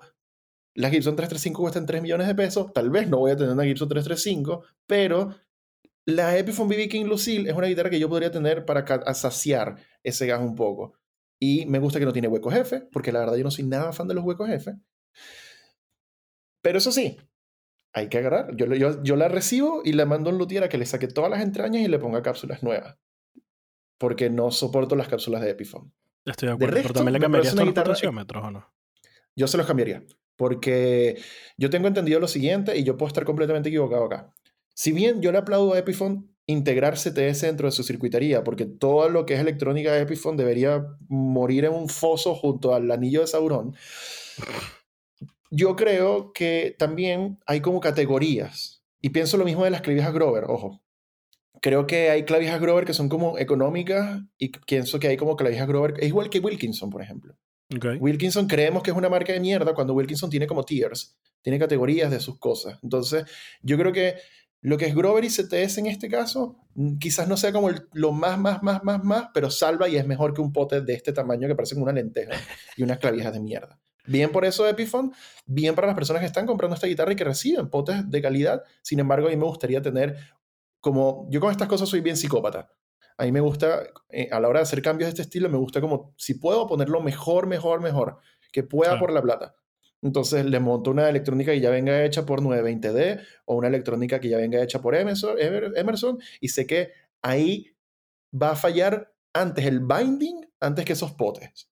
Entonces, yo sí se los cambiaría honestamente, pero para ti, la persona normal eh, que está viendo esto, si estás pensando en comprar una Lucille, no, no, o sea, no es necesario. Creo que son, están bien, solamente que yo soy un psicópata, ¿ok?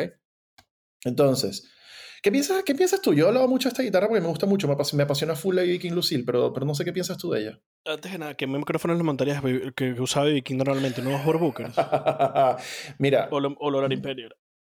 Yo no sé qué usaba BB King y siempre me generó ruido que la signature de BB King de Gibson traía 490R y, 500T, esas cosas, que considero uno de, los errores más grandes del universo, el hecho de que existan estas cápsulas porque no las soporto, sorry, las detesto. Pero también, curiosamente, son las cápsulas que vienen en las Les Paul Custom de Gibson, lo cual de verdad es una... Es, un, no, no, es necesariamente un, no es necesariamente un oxímoron, pero es, es, ese nivel de, de, brain fart que me genera eso. No soporto las 490 y 480 y lo no me gusta casi ninguna de las Gibson. Me gustan los Borswalkers, me gustan un poco de cápsulas de Gibson, pero las cuatro no. no. Esas y las Dirty Finger es como que yo quisiera que Gibson lo pusiera así debajo de una alfombra y más nunca las volviera a hacer. Gibson, ahí tienes más consejos. Eh, pero yo le pondría Lolars, honestamente, porque yo creo que no te puedes equivocar con Lolars, porque creo que el Imperial es una de las mejores regresiones de PAF. Eh, algunas personas la encuentran un poco brillante, algunas personas no le encanta que sea levemente microfónico, y si no le monto Lolar es básicamente porque no tenía la plata y le monté unos set Lolar. Fin. Yo le quiero montar unos Lolar a la, a la Gibson LSG, estoy pensándolo. Pero bueno, mm. soy pobre. este. Algún día, algún día, lo voy a decir aquí públicamente, pero algún día, cuando no esté como apretado de presupuesto, voy a comprar unas Lolas en Tarará y te las voy a mandar. Qué bello. Voy a llorar. No. Eh, lo que, básicamente lo mismo que dijiste, o sea, yo tal vez yo no llegaría al punto de locura de, de cambiar todas las entrañas completas, si de una les cambiaría los... Sea, el momento en el que yo, si en algún momento la vida me compro algo así como una Lucille, es como presupuesto de Lucille más micrófonos. Así cuando lo compro todo junto y apenas me llegue, la toco así sin enchufarla ni nada. Ay, qué bonito suena. Eh, Luthier, toma, cámbiale la técnico, cámbiale los micrófonos porque paso. Por lo demás me parece bellísima. Me encantan las la Hollow. Me parece interesante que hasta lo que no, que no tiene la, la jefe. Entiendo que entonces tiene, sí, tiene una cavidad atrás para poder cambiar los micrófonos cómodamente, o sea, o todo el cableado, brutal. ¿Verdad? sí. Claro, de bolas porque no tiene huecos para sacar esa mierda. Porque, porque justamente vi, no sé si viste que Redman montó ahorita un video de su casino que le hizo, le puso unos dólares y era todo el problema de cómo hacer todo ese cambio. Y yo vi eso y dije, en mi puta vida voy a hacer un cambio de micrófono o de lo que sea de una. Lo tiene por atrás. A menos que tengas cavidad por atrás, como la tiene este. Pero bueno, sí, me parece. me parece súper. Toda la vida me ha encantado guitarra negra con gold hardware. Y este no solamente tienes gold hardware, sino que además tienes las clavijeros gold con forma de tulip, que me parecen bellísimos. y Mm, además tienes el, ujú. el nameplate gold también. Es como que todo. Está demasiado Sí. bella. Sí, esta guitarra de verdad la hace, la hace mucho, la hace mucho, la quiero, la voy a tener. Yo voy a tener una Lucille. Decidido. Y sobre todo esta que tiene Ebony de Fretboard. Porque la otra con Rosewood nunca me gustó. Mm, sí, sí. Y, y aparte viene, viene con una fundita rica, y es una Lucille, y tiene el pickguard rico, y tiene todo bien, bien, bien Epiphone, bien, bien. Sí. Si esto es culpa de César Weikian, bien. César Weikian hace todo bien. Te quiero mucho, César. Mierda. Ahora solo trae Ah. la, de, la de Groll. Vamos, tráete la de Groll, que es la que Sí, eso, es- lo voy a. lo- ¿Sabes qué? Lo voy a decir una vez por episodio. Gibson, ¿dónde está mi Epiphone Dave Grohl? ¿Dónde? ¿Por qué A ver. tenemos un poco de guitarra Signature? ¿Dónde está la Epiphone de Dave Grohl? ¿Qué estás esperando? Chop, A chop. ver, duda, duda de estas eh, de toda la vida, a ver si sabes cuál es la respuesta. ¿Por qué tienes dos salidas? Estéreo y mono. Em, la verdad, no lo sé. Em, yo me imagino que esto es algo que, que- que venía de, de esta. Esto que es una. En teoría es una 355, es la vaina, no me acuerdo. 345, no me acuerdo. Creo que venían, venían así. Y si no, si no es porque la. Mira, porque yo de verdad mi historia de Gibson se me olvidó toda. Si no es porque la guitarra original venía así, que fuera como más pro feature, entonces es porque BB King usaba esa vaina. Y si no, no lo sé. Yo usaría el jack estéreo. Podría ser. En, el pedalboard que tengo ahorita se me ocurre un buen, un buen, buen, buen uso si puedo utilizar como los dos jacks O sea, obviamente si es estéreo, pero si puedo utilizar como los dos jacks al mismo tiempo y lo mando por señales diferentes y lo proceso de forma distinta, es una guitarra que yo utilizaría bastante bien para mis cosas octavadas stoner, maldita sea. Así que sí, yo lo sé. No, no sé por qué lo tiene, para responderte, eh, pero me, me, me gustaría usarlo. O sea, porque la única persona que yo conozco, de las pocas que, o sea, personas que conozco, con es que le, le estrecha la mano, huevón. De los artistas que he visto que tienen esto, que es Dustin Kensrue. Moriría yo si le parara la mano a Dustin Kensrue, pero bueno.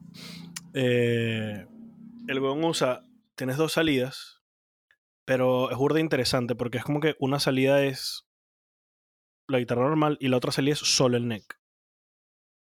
O no sé si es que una salida es solo el bridge y el otro el neck. Pero sé que, sé que una de las salidas sí o sí es el neck solamente y la otra no sé si es toda o solo el bridge. ¿Por qué? Porque como es Thrice y Thrice le, le gusta abarcar todos Mm. los ámbitos de la música posibles. Entonces, el carajo lo que hace es que conecta las dos, las pone en su. No sé si ahorita Mm. tiene Helix, todo el pedo que tiene. Entonces, lo que hace es que está tocando, entonces está tocando su metal maldito, pisa un botón. Entonces, lo que hace el Helix es decir, bueno, ya no usar la input 1, sino salto a la 2. Y la 2 está puesta para precisamente un amplificador super clean. Entonces, el carajo está así tocando, Claro. mata a tu mamá, pisa un botón y de repente está cleans así, todo ambientales, bellas y Pero, pero tal vez no la mates mucho. Por eso tiene limpio y distorsión. Entonces, Claro. eh, por eso es que el dicho lo usa de esa manera, que me parece una genialidad de su parte. Siempre él buscándose la manera más fácil de, de- de llevar las guitarras y la vida, así que Mira, como no dice, como dice una de las figuras más emblemáticas de la cultura pop venezolana, es mejor tenerlo y no necesitarlo que necesitarlo y no tenerlo. no tenerlo. Inserte aquí una foto de Gilberto Correa en HD tapando toda la pantalla. Perfecto. Mm, majestuoso. Gilberto Correa. ¿No era la de Lares? No, era Gilberto No, es Correa. Gilberto. Es Gilberto. Tienes razón. Coño de la madre, ¿por qué eres Dios. así? Tiempos aquellos. Habiendo dicho eso, yo a esta guitarra le doy este un 100 de 100. No, ¿sabes qué? Le doy un 98 de 100. Y Epiphone, te quito dos puntos, un punto por cada cápsula que no me gusta. Y le doy no- 98 de 100 Gilberto Correa a esta guitarra. Grande, grande, grande. Yo le doy un alfa de omega. ¿Por qué? Porque puedo. Eh. BB Kings. Con su famosa cara de. Se, se- empezó a poner como bien, bien abstracta la escala ahora. Esto, esto solo se va a poner peor después de esto. Pero bueno, con eso concluimos la sección de la guitarra de hoy y también concluimos el episodio del podcast de hoy. Muchísimas gracias como siempre Ernesto, sé que tienes un compromiso ahora. Muchísimas gracias a todos ustedes por escuchar, gracias a ti por tu tiempo, a ti también que estás escuchando por tu tiempo, a Ernesto por tu tiempo, a mí por mi tiempo, porque la verdad es que quiero estar durmiendo, pero sabes qué, gracias Sebastián del pasado, para cuando yo esté viendo esto de nuevo, por tu tiempo. Para todo lo demás, pues recuerda que esto es mucho bueno ir. Él fue Ernesto, yo soy Sebastián. Y recuerda que hay que ir para todos y sean buenos los unos con los otros. Y nos vemos en la próxima ocasión. Chao, chao.